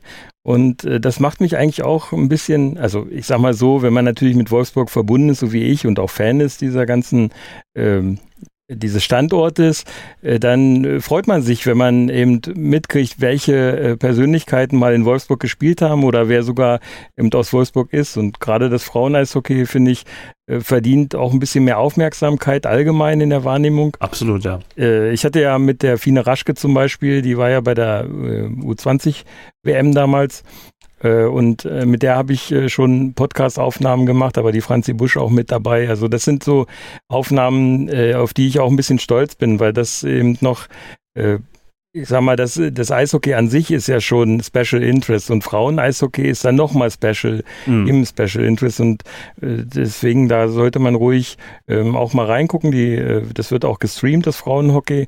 Äh, kann ich nur aufrufen, äh, dass da viel zugeschlagen wird sozusagen und äh, die, die Übertragung sich angeschaut wird und sich einfach dafür ein bisschen mehr interessiert, denn die, die Mädels, die machen da richtig einen guten Job und mhm. jetzt wurde ja sogar die WM übertragen glaube bei Magenta Sport war das, ähm, wo man dann äh, sogar das Frauen-Eishockey auf, in der, im WM, äh, auf WM-Level betrachten konnte. Das war einfach klasse. Ja, kann ich nur bestätigen. Wir hatten ja auch vor anderthalb Jahren Tanja Eisenschmied äh, hier mhm. im Podcast und erstmal wieder wie eigentlich fast alle aus der Eishockey-Welt ähm, extrem sympathisch und da hast du natürlich aber auch, wie bei vielen, du hast ja vorhin den Schinko angesprochen, mhm. äh, Björn Krupp ist eine Familien-Eishockey-Geschichte. ähm, dann hast du jetzt die äh, Spielerin, die die Tochter ist von dem, äh, was war der in, in Wolfsburg? Also du hast da immer trotzdem so eine, so eine, da muss eine Familie im großen Stil Eishockey-Struktur haben und mhm. fürs Eishockey leben und auch äh, die äh, Jungs und Mädchen dann zum Eishockey bringen. Und bei den Eisenschmieds hast du es ja auch. Du hast ja Markus mhm. Eisenschmied, Tanja Eisenschmied, dann hast du noch ja, mal bei den Hungereckers. Bei den Hungereckers ist ja genauso, ne? Genau. Ähm, und ähm, also tatsächlich sind da auch wir sicherlich mit in der Verantwortung, mehr auch über das Eishockey zu berichten, wenn wir nur wollen. Weil ja. die, die, die, die sind alle bereit, mit, mit, mit jedem, der da kommt und sich fürs äh, Eishockey der Damen interessiert, zu sprechen. Ja. ja. und das ist jetzt ein bisschen off-topic, ja, also nicht nur Wolfsburg, sondern das ist allgemein so eine Sache. Wir mhm. reden einfach viel zu oft über das Männer-Eishockey. Mhm. Und wir nennen es auch gar nicht Männer-Eishockey, sondern wir nennen es Eishockey. Und dann nennen wir es aber Frauen-Eishockey. Genauso ja. wie Fußball und Frauenfußball. Mhm. Eigentlich ist das eine permanente Diskriminierung, darüber müssen wir mal nachdenken. Ähm, Genau, aber lass uns noch mal zur Geschichte der Wolfsburger jetzt kommen. Ähm, mhm. Was ich total interessant fand, ist, ähm, na klar, klassisch, äh, ein Eishockey-Standort, dauernd geht er kaputt, dann, äh, dann wird er neu gegründet, kriegt einen anderen Namen. Also das, das kann eigentlich jeder Standort, vielleicht die Düsseldorf, obwohl doch die DEG hat ja auch mal den anderen Namen gehabt. Also eigentlich alle Vereine hatten mal einen anderen Namen mhm. und äh, sind irgendwann mal kaputt gegangen oder wurden umbenannt, hatten einen neuen Investor, dies und das. Ähm, als Preußen-Fan kann ich das natürlich äh, lange durchbeten. Und äh, in Wolfsburg haben wir verschiedene Formen. Wir haben EHC Wolfsburg, äh, ESC Wolfsburg. Mhm. So, und irgendwann hat sich die größte Eishockey-Fangruppierung in Wolfsburg, Grizzly Adams heißen die oder hießen die, ähm, die haben eine eigene Eishockeymannschaft gestartet mhm. und die haben dann äh, Ligenhockey gespielt und zur selben Zeit ist äh, der bekanntere Wolfsburger Verein, EHC Wolfsburg, glaube ich, muss es Mhm. gewesen sein, korrigier mich, kaputt gegangen und Genau. die haben dann den ganzen Bums übernommen. Oder, Ja, also es oder war was, ja hab- was habe ich vergessen? Ja, genau so. Ich, ich war damals natürlich auch noch nicht dabei, also kann ich das auch nur so erzählen, wie mir das äh, so zugetragen wurde aus der von den Leuten, die damals mit dabei waren, die das äh, live erlebt haben. Äh, die hatten ja eine Liga, also eine Mannschaft im Ligabetrieb. Es war zwar irgendeine untere Liga, aber die brauchte es wohl, um gleich wieder in den Ligenbetrieb überzugehen. Und so hat man dann quasi den Fanclub äh, ähm, Grizzly Adams ähm, zur ähm, ja, praktisch zu dem Stammverein umfunktioniert und äh, aus diesem Stammverein ist dann quasi die, die Mannschaft, äh, um sich wieder die verschiedenen Etappen dann hochzuarbeiten, entstanden. Äh, und dieser Grizzly Adams, äh, also wie gesagt, ich war selbst natürlich damals nicht dabei. Ähm, Allein schon, äh, wenn, ist es immer ein bisschen witzig, äh, wenn ich mit Amerikanern oder auch mit deutschen äh, Eishockey-Begeisterten schreibe. Meistens schreiben die Grizzlies mit IE, IE, ja. so wie man es eigentlich auch macht. Ähm, aber die Mehrzahl der Grizzlies ist natürlich mit Y geschrieben. Das ist vermutlich auch so, ein, so eine kleine Reminiszenz an diese Fan, äh, an dieses, diese Fangründung, sage ich mal, äh, weil man, weiß nicht, ähm, ob die das damals nicht bedacht haben oder wo oder ob die nicht so gut Englisch konnten. Auf jeden Fall ähm, hat man das halt so beibehalten. Ne? Man, man darf ja auch nicht vergessen, wir sind immer noch in Deutschland das Land mit dem Idiotenapostroph und wo, wo äh, irrsinnigerweise so außerhalb jeden Kontext ähm, irgendwelche Anführungsstriche gesetzt werden. Ja, das ist ein guter, gut in Anführungsstrichen Podcast von Sven Grosche aus Wolfsburg. Und jeder denkt, der meint, das ist ein Scheiß-Podcast. Aber Ja, genau. nein, aber es ist eigentlich nur verstärken. Aber gut, äh, wie gesagt, Grammatik und so weiter. Es ist, ist, ein, ist nicht für jeden ein scharfes Schwert. Ja. Ja, und äh, wie gesagt, dann kam es halt zu dieser ja, Gründung. Ähm, und äh, also ich finde das immer noch faszinierend, wenn man diese Geschichte hier, die ja auf Wikipedia sehr, sehr gut dargestellt ist, wer da Interesse hatte, sollte sich das echt mal durchlesen, weil es ist schon sch- sehr spannend, äh, kam es dann eben zu dieser ähm, Neugründung sozusagen, äh, EC Wolfsburg. Äh, der hat dann in der ersten Liga Nord erstmal gespielt und ähm, Irre. Ja. Ja, ist schon, ist schon Und irre. Gibt, also mir fällt kein anderer äh, Ver- Verein jetzt aktuell aus der DEL ein, der sozusagen aufgrund einer Fangründung fußt. Ja, und das Ganze dann auch gleich in der ersten Saison äh, in der Meisterrunde mit dem vierten Platz abzuschließen, das ist ja auch schon ganz enorm.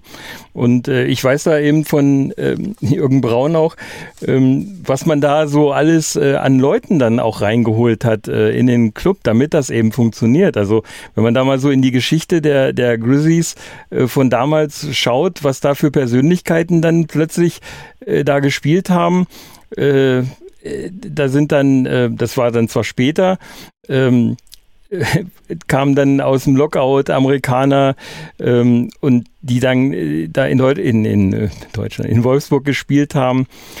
Und äh, also es ist, es ist schon faszinierend, wie man dann versucht hat, das Ganze möglichst schnell eben Schnelldurchlauf zu machen. Und ich meine, damals waren die, äh, war VW da noch nicht mit dabei, sondern es war einfach äh, die, so ein bisschen auf äh, Einzelinitiative einzelner Betreiber, äh, die da äh, sich halt engagiert haben, dann ist das zustande gekommen. Wenn wir jetzt mal einen, einen kleinen Schritt weitermachen, da sind wir jetzt schon im Jahr 2003, also in der Mhm. Saison 2003, 2004. Da gelingt den Grizzlies erstmals der Aufstieg in die deutsche Eishockeyliga, als es noch einen Auf- und Abstieg gab. Ähm, und das erste Gastspiel dauerte tatsächlich erstmal nur eine Saison, dann ging es wieder runter in die zweite Liga. Dort spielte man dann zwei Jahre, ähm, dann ging es wieder hoch. Und seitdem spielt man in der deutschen Eishockeyliga durchgehend. Und wie Bernd schon sagte, durchaus mit Achtungserfolgen. Ähm, neunmal Halbfinale, viermal Vizemeister ist natürlich auch, ähm, das könnte man jetzt denken, so das Vizekusen im Eishockey, aber Ja. oder Buffalo Bills, ne? Boys, I love losing Super Bowls. Ja. Also da gibt es ja auch ähm, äh, andere Clubs, also das Wolfsburg nicht in, in schlechter Gesellschaft. Ähm, genau. Ähm, du hast deine Liebe zu den Grizzlies erst sehr spät entdeckt. Hast du diese Zeit ab dem zweiten Aufstieg aber schon ein bisschen konkreter verfolgt? Ja, nicht wirklich. Ich muss, ich hatte das, weiß nicht, ob ich schon mal gesagt habe, es gibt hier bei uns in der Region eigentlich zwei Tageszeitungen. Das sind die Wolfsburger Nachrichten und das ist die Watz, äh, die sich mit den Grizzlies beschäftigt. Und, äh, Moment, die Wolfsburger Nachrichten beschäftigt sich nicht mit den Grizzlies? Doch, doch, ich sag ja. Also so. die Wolfsburger Nachrichten und die ah, Watz, die beiden, okay. Diese beiden hm. Äh, beschäftigen sich mit den Grizzlies. Man sieht da eigentlich jeden Tag irgendwas über die Grizzlies drin stehen. Aber äh, da ich ja nicht direkt in Wolfsburg äh, lebe, ähm, habe ich zum Beispiel die Watz, bei mir gibt sie gar nicht also zu abonnieren. Gibt vielleicht zu abonnieren, aber dann muss ich so irgendwie ähm, äh, damals zu dem damaligen Zeitpunkt gab es das ja noch nicht mit Digitalform und Pipapo, was man heute alles sehr bequem äh, vom Computer aus lesen konnte. Also damals äh, wusste ich gar nicht, dass es eine Watz gibt. Und demzufolge äh, hat man das so irgendwie nur so ein bisschen vage mitgekriegt, dass da wohl so eine Eishockeymannschaft ist, aber nicht so intensiv, dass ich mich jetzt dafür irgendwie begeistern könnte. Wenn man jetzt äh, in Wolfsburg ist, dann sieht man aktuell auch schon mal so Fahnen, Grizzlies oder so äh, Aufsteller oder äh, solche Werbebanner, die dann in Bushäuschen sind. Ähm, aber das ist jetzt eigentlich erst so was, was man äh, seit kurzer Zeit erst so richtig wahrnimmt, dass die Grizzlies auch so ein bisschen, äh, wie soll ich das ausdrücken, das, was sie können und das, was sie be unter Beweis gestellt haben die letzten zehn Jahre, äh, dass sie das auch ein bisschen nach außen tragen, dass man also äh, die, die Selbstwahrnehmung auch so ein bisschen in der Stadt und in der Region dann ein bisschen äh, etabliert. Ne? Also äh, da kann man dann durchaus auch in der Umgebung mal äh, Sachen sehen, die auf die Grizzlies hindeuten. Also wenn ich hier bei mir durch den Ort fahre, in so ein paar Gärten, da sind tatsächlich auch mal Grizzly-Fahnen dann zu sehen. Ja, also von den Fans, die offensichtlich hier leben. Und man sieht mal einen Grizzly auf dem, auf dem Auto, selbst 50 Kilometer weg. Ne? Und ich weiß von etlichen Fans, die äh, aus Hannover kommen zu jedem Heimspiel oder die aus äh, Magdeburg kommen, was ja auch eine ganze Ecke weg ist, ja, oder aus dem Harz nach erstaunlich, Wolfsburg wenn, wenn man dir so zuhört, könnte man denken, da sind jede Woche 5000 Leute. Ähm, aber das sind sie nicht. Nee, weil es eben nicht Hunderte sind, die kommen, sondern das sind ja, äh, das ist, das ist halt eine relativ kleine äh, Fanbase, die, die da ist. Die, die, die regelmäßig kommen, das sind halt die treuesten der Treuen.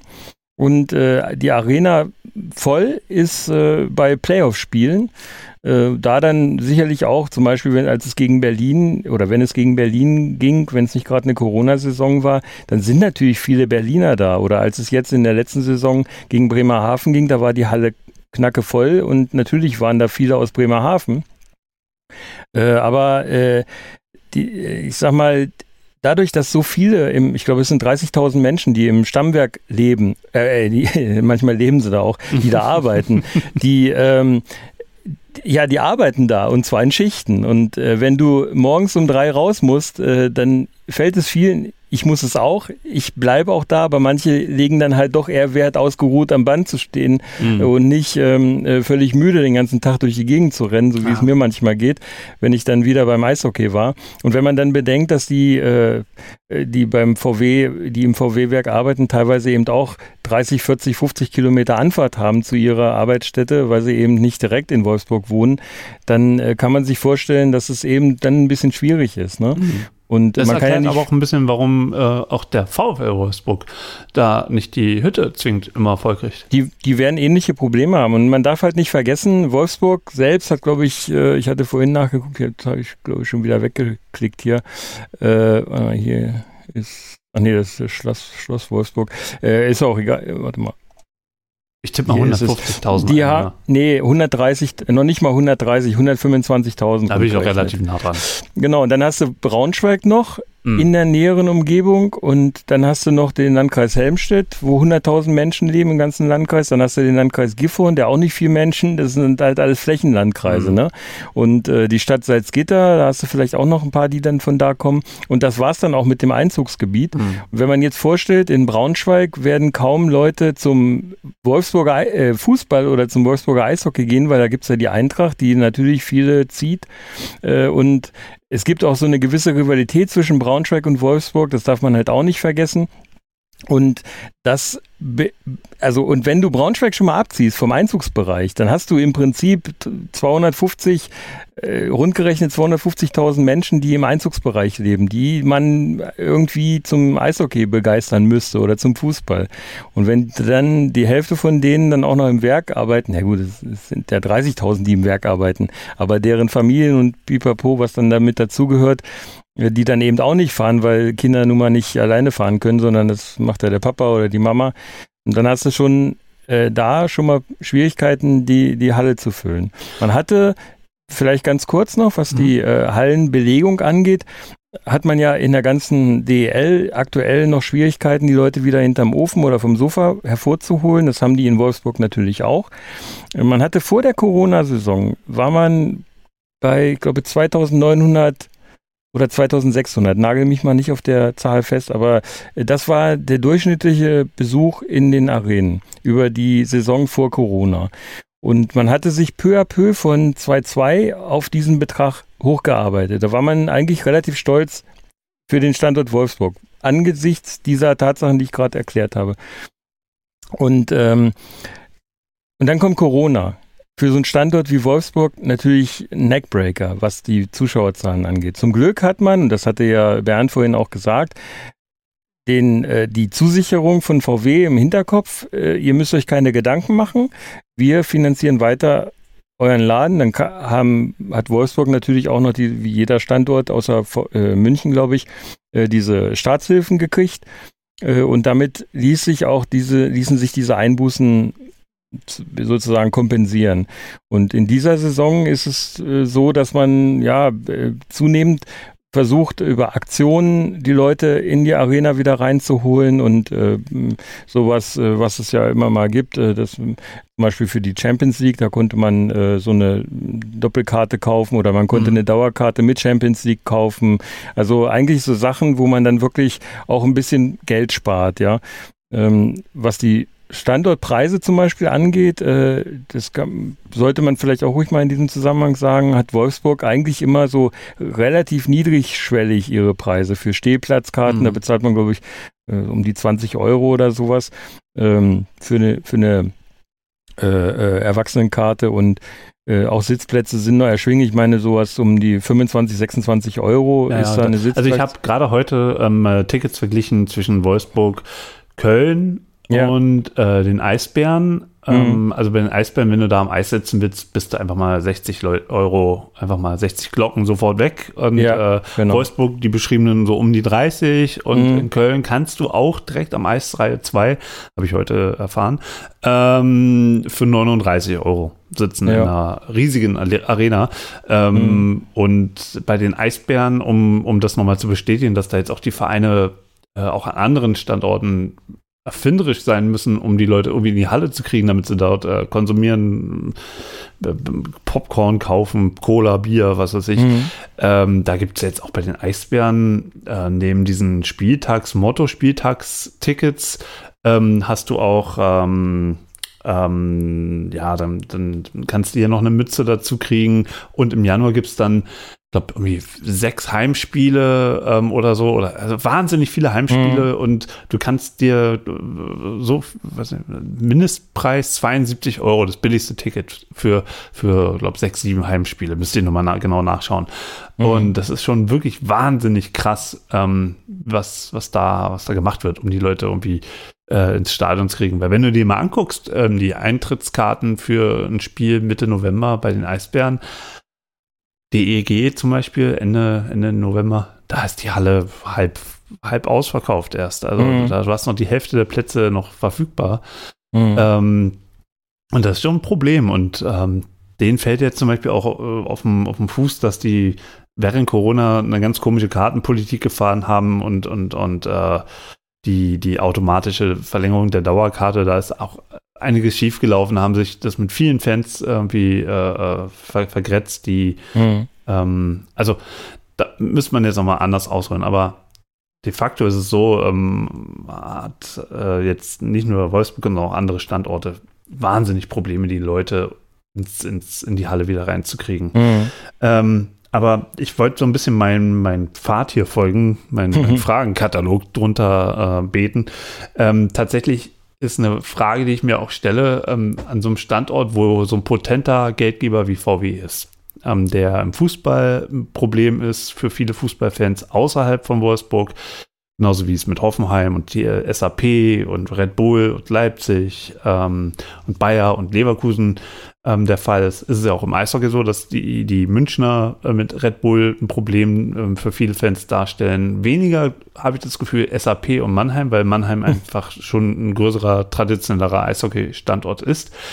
Ähm, ja, aber ohne SAP, ohne SAP würden da die Lichter auch ausgehen. Ja, schon längst, schon längst. Dann würden die immer noch mit einer zugehenden Halle spielen. Aber okay, das ist heute nicht das Thema. Nee, ähm, genau. die, die Frage, die ich mir stelle, ist, wie, wie sehen denn das die Leute vor Ort? Weil so wie du deinen Podcast ähm, präsentierst, so du mit den Menschen redest, mit den äh, Verantwortlichen, mit mhm. den Spielern, ähm, wirkt das für mich sehr nahbar und familiär. Und dann hast du einfach VW, ähm, wir haben ja vorhin auch über v die Rolle von VW gesprochen, mhm. ähm, intensiver. Ähm, das ist hier und dort schon ein bisschen, das divergiert, die, die, die Wahrnehmung. Und wie ist es innen drinne? Wie sehen die Fans äh, VW mhm. und den Verein? Also ich würde mal die steile These aufstellen, dass ähm, zwei Drittel der Grizzly-Fans, also die man jetzt als Fans bezeichnen würde, nicht als Event-Fans, die ab und zu mal in die Arena gehen, sondern die, die regelmäßig da sind, dass die schon bei VW arbeiten. Und ähm, oder zumindest bei einer der Zuliefererfirmen. Man darf nicht vergessen, VW selbst hat 30.000 äh, Arbeitnehmer in Wolfsburg, am Standort Wolfsburg. Ähm, aber da sind noch jede Menge Zulieferfirmen, die für VW arbeiten, wo auch nochmal mindestens so viele Leute arbeiten. Also das darf man nicht vergessen, was dieses, was das für einen für einen Wert hat. Und äh, also ich weiß, ich, ich äh, habe nie bei VW gearbeitet, ich äh, arbeite da auch nicht, habe auch niemanden aus der direkten Verwandtschaft, der bei VW arbeitet, aber natürlich kenne ich viele Menschen in meinem Umfeld, in meinem Freundeskreis, die bei VW arbeiten. Und das ist schon so ein Ding, äh, VW wird als Familie betrachtet. Also das ist vielfach so. Das, das, wird wahrscheinlich bei Audi auch nicht anders sein oder bei Ford, wo sozusagen der Opa schon gearbeitet hat und wo der, der Vater mitarbeitet äh, und wo der den Sohn dann auch mit unterbringt. Ja, und so ist es bei VW halt auch. Äh, VW hat einen riesen Stand, Standortvorteil, weil es einfach ein, ein, kein Familienunternehmen, aber es ist ein Unternehmen, wo Familien arbeiten. Und demzufolge hat das einen sehr großen ähm, wie soll ich sagen, Rückhalt in der gesamten Bevölkerung. Jeder weiß, wenn bei VW die Lichter ausgehen würden, dann würde die Region erstmal tot sein. Also ne, nur mal ein Beispiel, diese ähm, VW-Krise, die hat der Stadt Wolfsburg jede Menge äh, Steuereinnahmen gekostet. Und ähm, das ist, wir sprechen da nicht von so ein paar Millionchen, sondern das sind richtige Summen, die da plötzlich fehlen durch die, durch die Verluste, die VW gemacht hat. Und äh, das Ganze zieht sich dann halt über die Region hinweg, weil eben viele da arbeiten, weil viele Firmen irgendwie von VW abhängig sind. Und demzufolge, da muss man halt diese Verankerung ähm, auch bei den Leuten für diese Firma VW betrachten. Wer nicht bei VW arbeitet, hat diese Verankerung vielleicht nicht so extrem, aber irgendwie hat jeder hier bei uns in der Region mit VW zu tun. Und sei es, weil der Onkel da arbeitet. Und ähm, jeder weiß, wenn wir bei VW die Lichter ausgehen, dann geht's allen Kommunen richtig scheiße, um das mal auf Deutsch zu sagen. Musste wahrscheinlich ein E an dein Ding da machen, ne? Nee, aber nee, wir, ähm, sind, wir sind schon längst E. Sehr gut. Nein, aber äh, das, das wollte ich halt damit nur sagen. Und weil das eben so ist, hat auch, glaube ich, keiner ein Problem damit, dass VW eben auch finanzielle Verantwortung übernimmt für den Sport vor Ort. Und das ist vielleicht so aufs so runtergebrochen. Ich hoffe, damit konnte ich deine Frage so ein bisschen beantworten. Naja, doch, doch, doch, ich kriege ein Gefühl dafür, klar. Mhm. Ähm, wir machen jetzt nochmal einen Break ähm, und danach reden wir ein bisschen mehr auch über die Akteure. Wir haben ja schon ein paar Namen fallen lassen, aber da gehen wir noch ein bisschen näher drauf. Und direkt nach der nächsten Pause kommt auch nochmal jemand äh, zu Wort, den die deutsche Eishockey äh, Szene auf jeden Fall kennt. Also, bis gleich. Wie viele Kaffees waren es heute schon? Kaffee spielt im Leben vieler eine sehr große Rolle. Und das nicht nur zu Hause oder im Café, sondern auch am Arbeitsplatz. Dafür gibt es Lavazza Professional. Kaffee am Arbeitsplatz, der genauso lecker schmeckt wie in eurem Lieblingscafé. Die perfekte Kaffeelösung für jede Art von Unternehmen. Klein, mittel, groß. Ihr habt auf jeden Fall einen Kaffee, der schmeckt.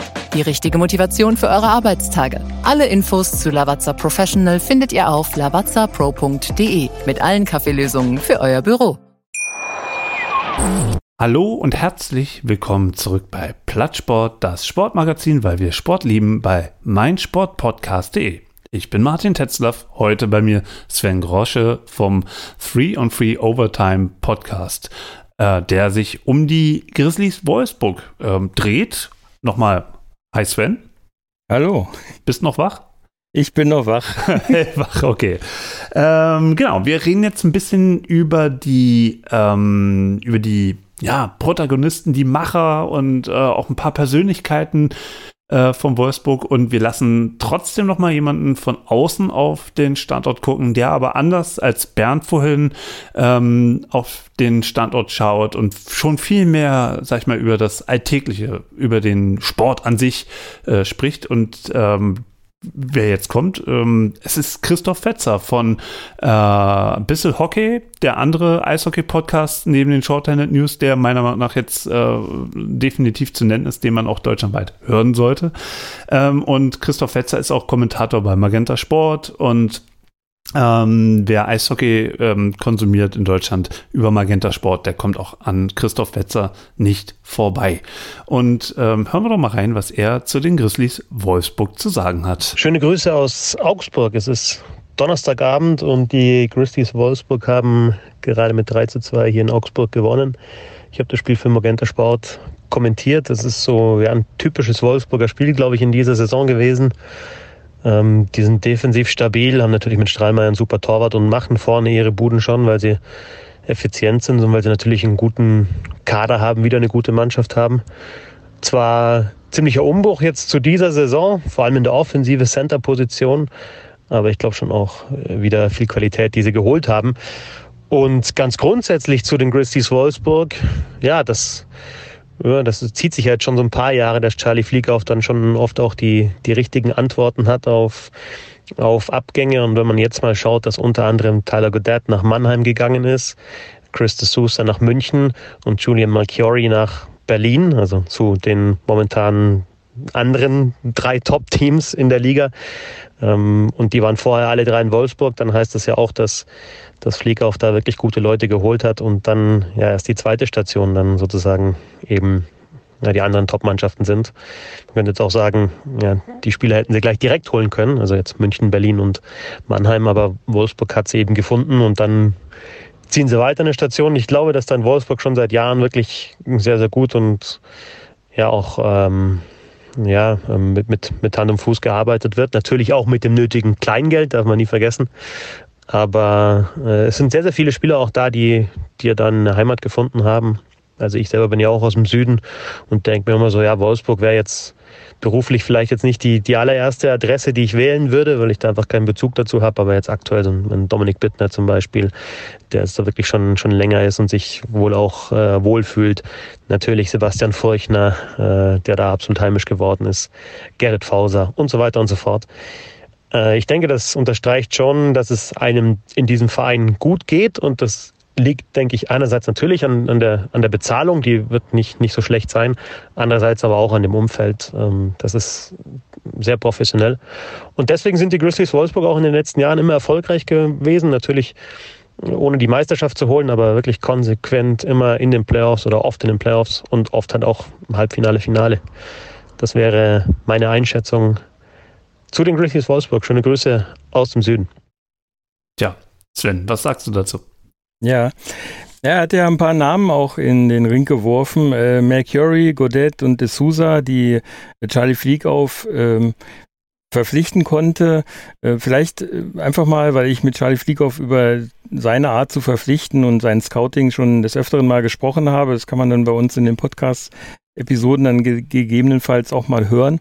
Ähm, es ist so, er hat diese Spieler teilweise schon fünf, sechs, sieben, acht Jahre auf dem Zettel. Und, ähm, und zwar zu Zeiten, wo sie richtig performen, also wo sie wirklich super sind äh, in verschiedenen, verschiedensten Ligen. Und ähm, Charlie Flieghoff versucht es dann auch immer, Anfragen zu machen, wollte er nicht kommen. Meistens äh, sagen sie nein, weil sie ja perfekt performen. Und äh, Charlie Flieghoff ist aber ein geduldiger Mensch und der wartet dann ab, bis sie, also die Spieler, auf die er ein Auge geworfen hat, mal in irgendeiner Saison mal nicht so gut mehr performen und äh, oder mal verletzt sind und aufgrund dessen dann äh, vielleicht keinen Anschlussvertrag kriegen. Oder äh, zum Beispiel bei Mercury war es ganz interessant, den hat er, ähm, äh, wie soll ich sagen, rausgekauft quasi auf ein, aus einem Vertrag, den er abgeschlossen hat mit einem KHL-Club. Äh, und das war gerade die Corona-Saison, also als im Jahr davor die Corona, äh, wegen Corona abgebrochen wurde und es gar nicht mehr zu den Playoffs kam und über den Sommer niemand wusste, wie es weitergeht. Und da hat er dann einen Mercury überzeugen können, nach Wolfsburg zu kommen. Den hat er schon länger auf, dem, auf seiner Liste gehabt.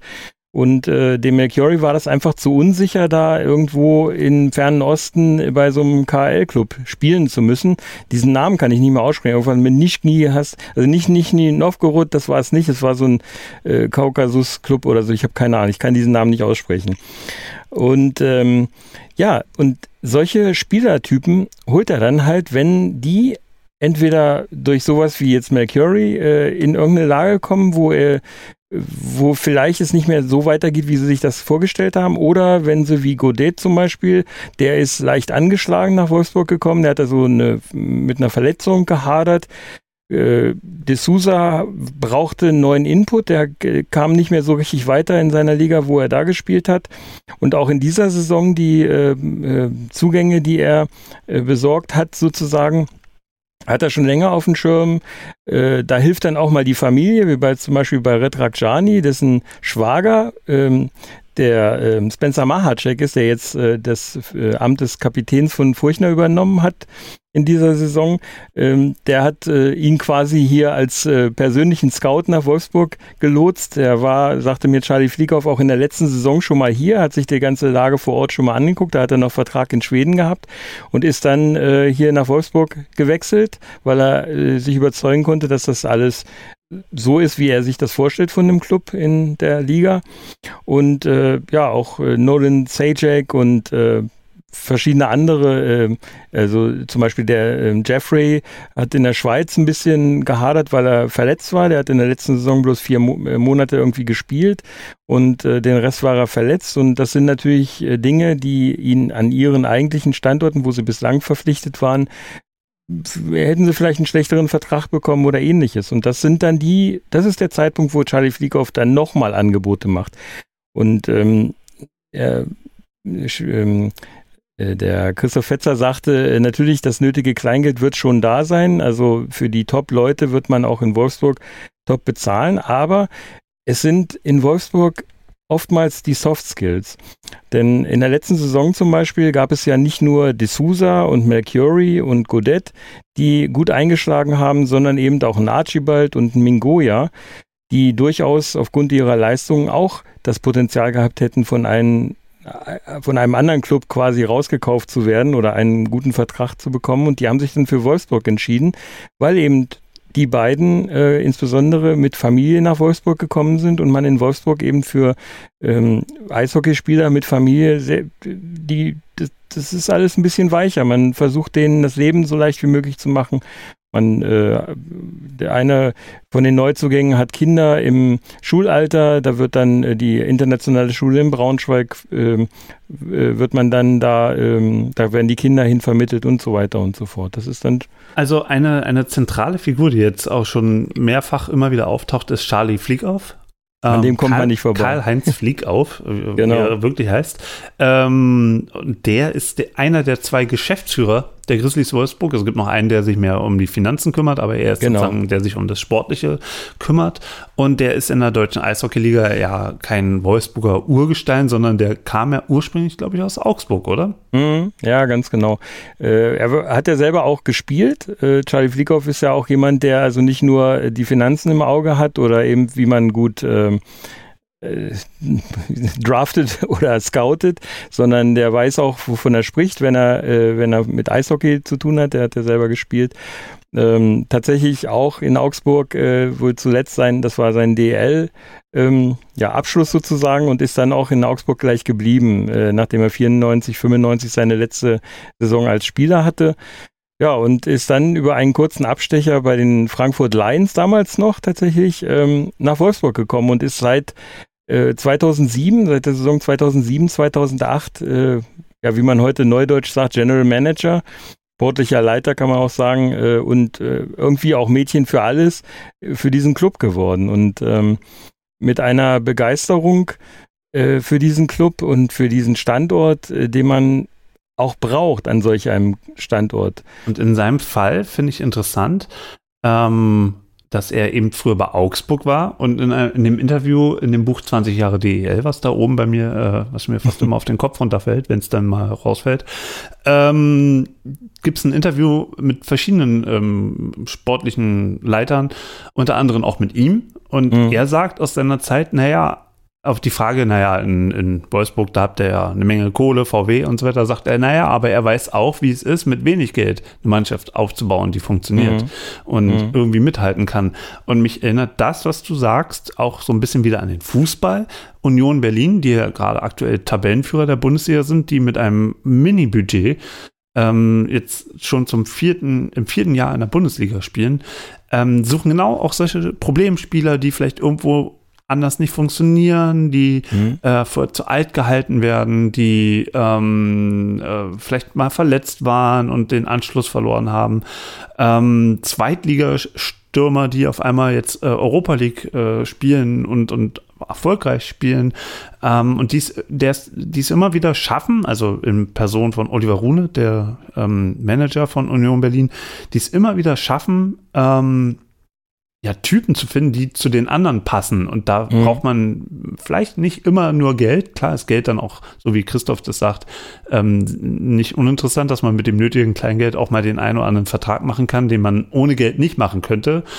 Ähm, aber grundsätzlich, ähm, die, das, das Handwerk eines sportlichen Leiters oder Managers ist ja ähm, mit dem Budget, was man hat, eine Einheit zu formen, die zusammen mehr ist als die Einzelteile. Und mhm. ähm, das finde ich, finde ich sehr, sehr, sehr, sehr spannend, um ähm, da Charlie Flieg auch mal kurz zu porträtieren. Ähm, aber wir haben ja auch in Wolfsburg eine nicht riesige Anzahl an ehemaligen Spielern, die namhaft sind, aber ein paar. Ähm, einer ist der ehemalige Trainer äh, Bill Lockhead, ähm, wenn ich das jetzt richtig ausspreche ähm, der, glaube Anfang der 90er Jahre im Wolfsburg Trainer war, der früher in der NHL gespielt hat mhm. und da ähm, auch kein allzu schlechter Spieler war. Also was auch spektakulär war, dass der dann irgendwann mal da gelandet ist und inzwischen auch mehrere Stationen vorzuweisen hatte, bis er seine Karriere beendet hatte in Deutschland. Aber du hattest noch einen anderen ähm, äh, gehabt, den du tatsächlich auch interviewt hast und mhm. wo wir jetzt mal einen Ausschnitt aus dem Interview zeigen werden. Ähm, Sag doch mal, von wem da die Rede ist. Äh, unser, unser Hörer ähm, Herr Kruchen wird jetzt äh, freudig in die Hände klatschen. Mit, über wen reden wir denn da? Ja, wir reden über, nichts, über, über keinen geringeren als den Vizepräsidenten der Eisbären Berlin, Peter John Lee, der tatsächlich in Wolfsburg mal gespielt hat. Ähm, ich sag mal so, ähm, Bernd Schwickerath wird ihn auch kennen, allerdings aus ähm, den Zeiten, in denen er für die DEG gespielt hat, als äh, wirklich sehr erfolgreicher Spieler, ich glaube zehn Jahre bei der DEG. Und, als, äh, Preußen, äh, als Preußen-Fan kann ich dir sagen, ich kann ihn nicht leiden. Weil ich, ich kann mich an kein Spiel erinnern, dass die Preußen in einer Gegenwart gegen Düsseldorf gewonnen haben, wenn er ja. auf dem Eis stand. Das war ekelhaft. Ja, und äh, dann darf man natürlich nicht vergessen, dass die Preußen ja auch irgendwie ein Problem mit Dynamo beziehungsweise die Eisbären Berlin hatten. Ne? Geringfügig, geringfügig. geringfügig. Ich glaube, es gab kein geileres Derby als das zwischen diesen beiden Mannschaften, oder? Also wahnsinnigere Derbys. Also, wenn man gewonnen hat, war es besonders geil. Wenn man verloren hat, war es besonders scheiße. Ja. Ähm, ich, ich, äh, also, also ich, ich habe da ein paar Derbys mitgemacht, die auch nicht schön waren, wo ich mhm. vor äh, Nazis ähm, durch Charlottenburg gejagt wurde Boah. und ähm, rennen musste so schnell ich konnte. Und Gott sei Dank konnte ich damals, äh, als ich noch jünger war, ähm, ganz gut rennen. Also mhm. nicht, nicht alles war gut und ähm, an diesem Derby. Und ich muss auch sagen, das hat auch bis zum heute, heutigen Tag ähm, prägt das das Bild der Eisbären für mich. Also ich wenn ich bei den Eisbären bin und ich freue mich über tollen Sport, ich freue mich über Erstliga-Hockey in Berlin, ähm, über eine geile Halle. Man muss es ja mal sagen, man kann von dieser Halle halten, was man will, aber eigentlich ist es schon eine ziemlich geile Eishockeyhalle. Aber wenn dann ähm, Leute, die nach 1989 geboren sind und die da davor geboren sind, beide zusammen Dynamo, Dynamo ähm, ähm, singen, da wirklich, da kriegt die Tür nicht zu. Und auf Frage hin, äh, was sie denn davon halten, so einen so so einen Stasi-Namen zu skandieren, na, das ist halt die Geschichte des Vereins. Hm. Ja. Also ich, ich werde da nie unbefangen rangehen können. Ja, kann ich, kann ich gut nachvollziehen. Ähm, was mich aber wirklich begeistert, weil wir letztens da aufgenommen haben, das ist, ähm, die haben ja schon eine gewisse Fankultur, das muss man denen lassen. Ja, unbedingt. Und äh, die haben ihren, ihren Fanbogen und da haben wir letztens äh, mit dem äh, Kevin von äh, Eisbär Berlin, äh, diesem Blog, ähm, gesessen und haben eine Aufnahme nach dem Spiel der Grizzlies gegen die Eisbären äh, gemacht. Und in dem Fanbogen, und man hat uns da die Räumlichkeiten gegeben und es ist einfach eine coole Location. Ich kann auch hier an dieser Stelle nur nochmal aufrufen an alle Eishockey-Fans, die hier mal zuhören. Wenn Sie in Berlin mal sind, zu einem Spiel Ihrer Mannschaft in Berlin, geht da unbedingt mal hin. Das ist absolut cool. Ich glaube, man muss 50 Cent äh, Tagesmitgliedschaft in dem äh, Förderverein bezahlen, aber das ist allemal wert. Das ist echt urig da. Und äh, wir sind da sehr herzlich aufgenommen worden. Und äh, da gibt's auch Bier für ganz günstiges Geld oder wenn man keinen Alkohol mag, da gibt's auch Cola. Ja, nicht, für nicht falsch verstehen. Ne? Also ähm, äh, ich, ich, sehe die Sachen inzwischen deutlich differenzierter, als mhm. ich sie damit hätte sehen können. Ja, klar. Ähm, das Ding ist bloß, mich stört halt einfach, ähm, dass sowas immer noch skandiert wird. Aber ähm, ja, hier, äh, Hauptstadt äh, Eishockey, ähm, wie hießen die? Äh, Haupt, doch, Hauptstadt Eishockey, ne? Ja, die gibt's ja leider nicht. Ja, leider nicht mehr, seitdem die da alle arbeiten bei den Eisbären. Ja. genau. ähm, so, aber äh, da, da hast du auch eine linke Szene, die auf einmal mhm. zu den Eisbären geht, die es früher dann nicht gegeben hat. Mhm. Muss man einfach so sagen, ähm, die es vielleicht un unterschwellig gegeben hat, aber die nicht wortführend war. Mhm. Ähm, dann hast du einfach auch ähm, coole Aktionen. Ich meine, gerade Daniel Goldstein, was der da bei den Eisbären bewegt hat, das, mhm. das ist politisch auf der richtigen Seite. Ja. Ähm, das ähm, müssen wir nicht sagen. Oder Desmond Squire, ähm, ja, das ist, äh, also die haben da einfach wirklich gute Leute und ähm, das kann man auch so nicht mehr 100% vergleichen mhm. äh, mit den Eisbären von damals. Aber wenn ich dieses Logo sehe, das ist so wie so ein, so ein, so ein, so ein Reflex, den ich habe. So, ja. ich sehe diesen, diesen Eisbären und, und, und denke so, nein. Ja. Und die, Farbe, und die Farbe Weinrot ist ja. auch für mich negativ belastet. Ja, gerade als Union-Fan, also ich weiß nicht, ob du auch Union-Fan bist, aber du berichtest ja ab und zu mal über Union, mhm, mhm, mhm. ähm, äh, gab es ja auch eine, eine große Rivalität zwischen Dynamo Berlin, dem Fußballclub, und Union Berlin, dem ja, Ostclub heute, in, der, in, der, Stadt. Ja. Bis heute noch, kann ich mir vorstellen, nur dass äh, von Dynamo im Fußball ja keiner mehr redet. Nee, die sind ja äh, Gott sei Dank nicht aufgestiegen, weil äh, genau. VfB Oldenburg ähm, äh, über die wir ja auch vor ein paar Monaten mal einen Podcast mit Klaus äh, Baumgart von Klaus und Klaus gemacht haben. ähm, ich habe übrigens ich, ich habe übrigens zu DDR-Zeiten mal im Stadion in Berlin gesessen und habe ein Spiel Dynamo gegen äh, Union gesehen mit meinem Vater. Da war ich noch Ach, ein kleiner Steppke. Und äh, das Geilste war, dass äh, da, wenn ich mit meinem Vater über diese alte, über diese alten Zeiten spreche, äh, sprechen wir ab und zu mal darüber. Da hat der Mielke oben auf der Tribüne gesessen ähm, das muss also nicht im Stadion von, äh, von Dynamo gewesen sein, sondern das muss dann im Unionsstadion. Ich war, wie gesagt, relativ klein, ich kann mich da nicht mehr dran erinnern. Aber mein Vater erzählt mir das jedes Mal, wenn wir darauf zu sprechen kommen. Da hat der Mielke oben auf der Tribüne gesessen, ganz leer, also nur er saß da und hat mit einem Fernstecher das Spiel beobachtet. Hm. Total komische Situation, kann man sich heute nicht mehr vorstellen, aber das war halt damals so. Äh, jetzt weichen wir schon wieder ein bisschen ab vom Gameplan. Ja, ja, ja, ja, ist kein Problem, kein Problem. ähm. ähm, von Peter John Lee zur Union Berlin. Naja, mal sehen, ähm, mal sehen, ob das Gespräch, was du geführt hast, äh, ob das das auch hält. Ja. Aber ähm, ja, Eisbären Berlin, Peter John Lee, Wolfsburg, da sind wir. Und ähm, sag doch mal, worüber habt ihr gesprochen? Naja, äh, mich hat natürlich interessiert, äh, wie es ihn überhaupt nach Wolfsburg verschlagen hat. Man darf ja nicht vergessen, äh, Peter John Lee ist nicht irgendwer. Der ist nicht irgendein DEL-Spieler, sondern der hat in der NHL gespielt, der hat bei den Pittsburgh Penguins gespielt. Äh, der hat auch ähm, im Ottawa äh, gespielt, nicht bei den äh, in der, in der in, bei den Senators, aber äh, er ist halt ein, wirklich eine gestandene Persönlichkeit schon äh, in Nordamerika gewesen und dann ist er halt äh, dann nach Deutschland gekommen und äh, war da in Düsseldorf ja auch ein Franchise-Player. Das ist lange vor meiner Zeit und ich weiß darüber gar nichts. Wie gesagt, der Bernd könnte mir Sicherheit äh, könnte mit Sicherheit hier Stories beitragen über Peter John Lee. Aber ähm, natürlich ist dieser Name ein Begriff und ähm, deswegen hat mich das mal interessiert, was ihn nach Wolfsburg getrieben hat und was er denn äh, überhaupt noch aus dieser Zeit so weiß. Und äh, das fand ich schon ganz äh, nett. Erstmal, dass dieser, dass so ein Vizepräsident von so einem Club wie den Eisbären Berlin äh, sich die Zeit nimmt, mit so einem kleinen Podcaster wie mir äh, mal zu sprechen, äh, fand ich schon mal cool und auch wie das ganze Gespräch ablief, war absolut sympathisch. Das hören wir uns jetzt mal an. Viel Spaß.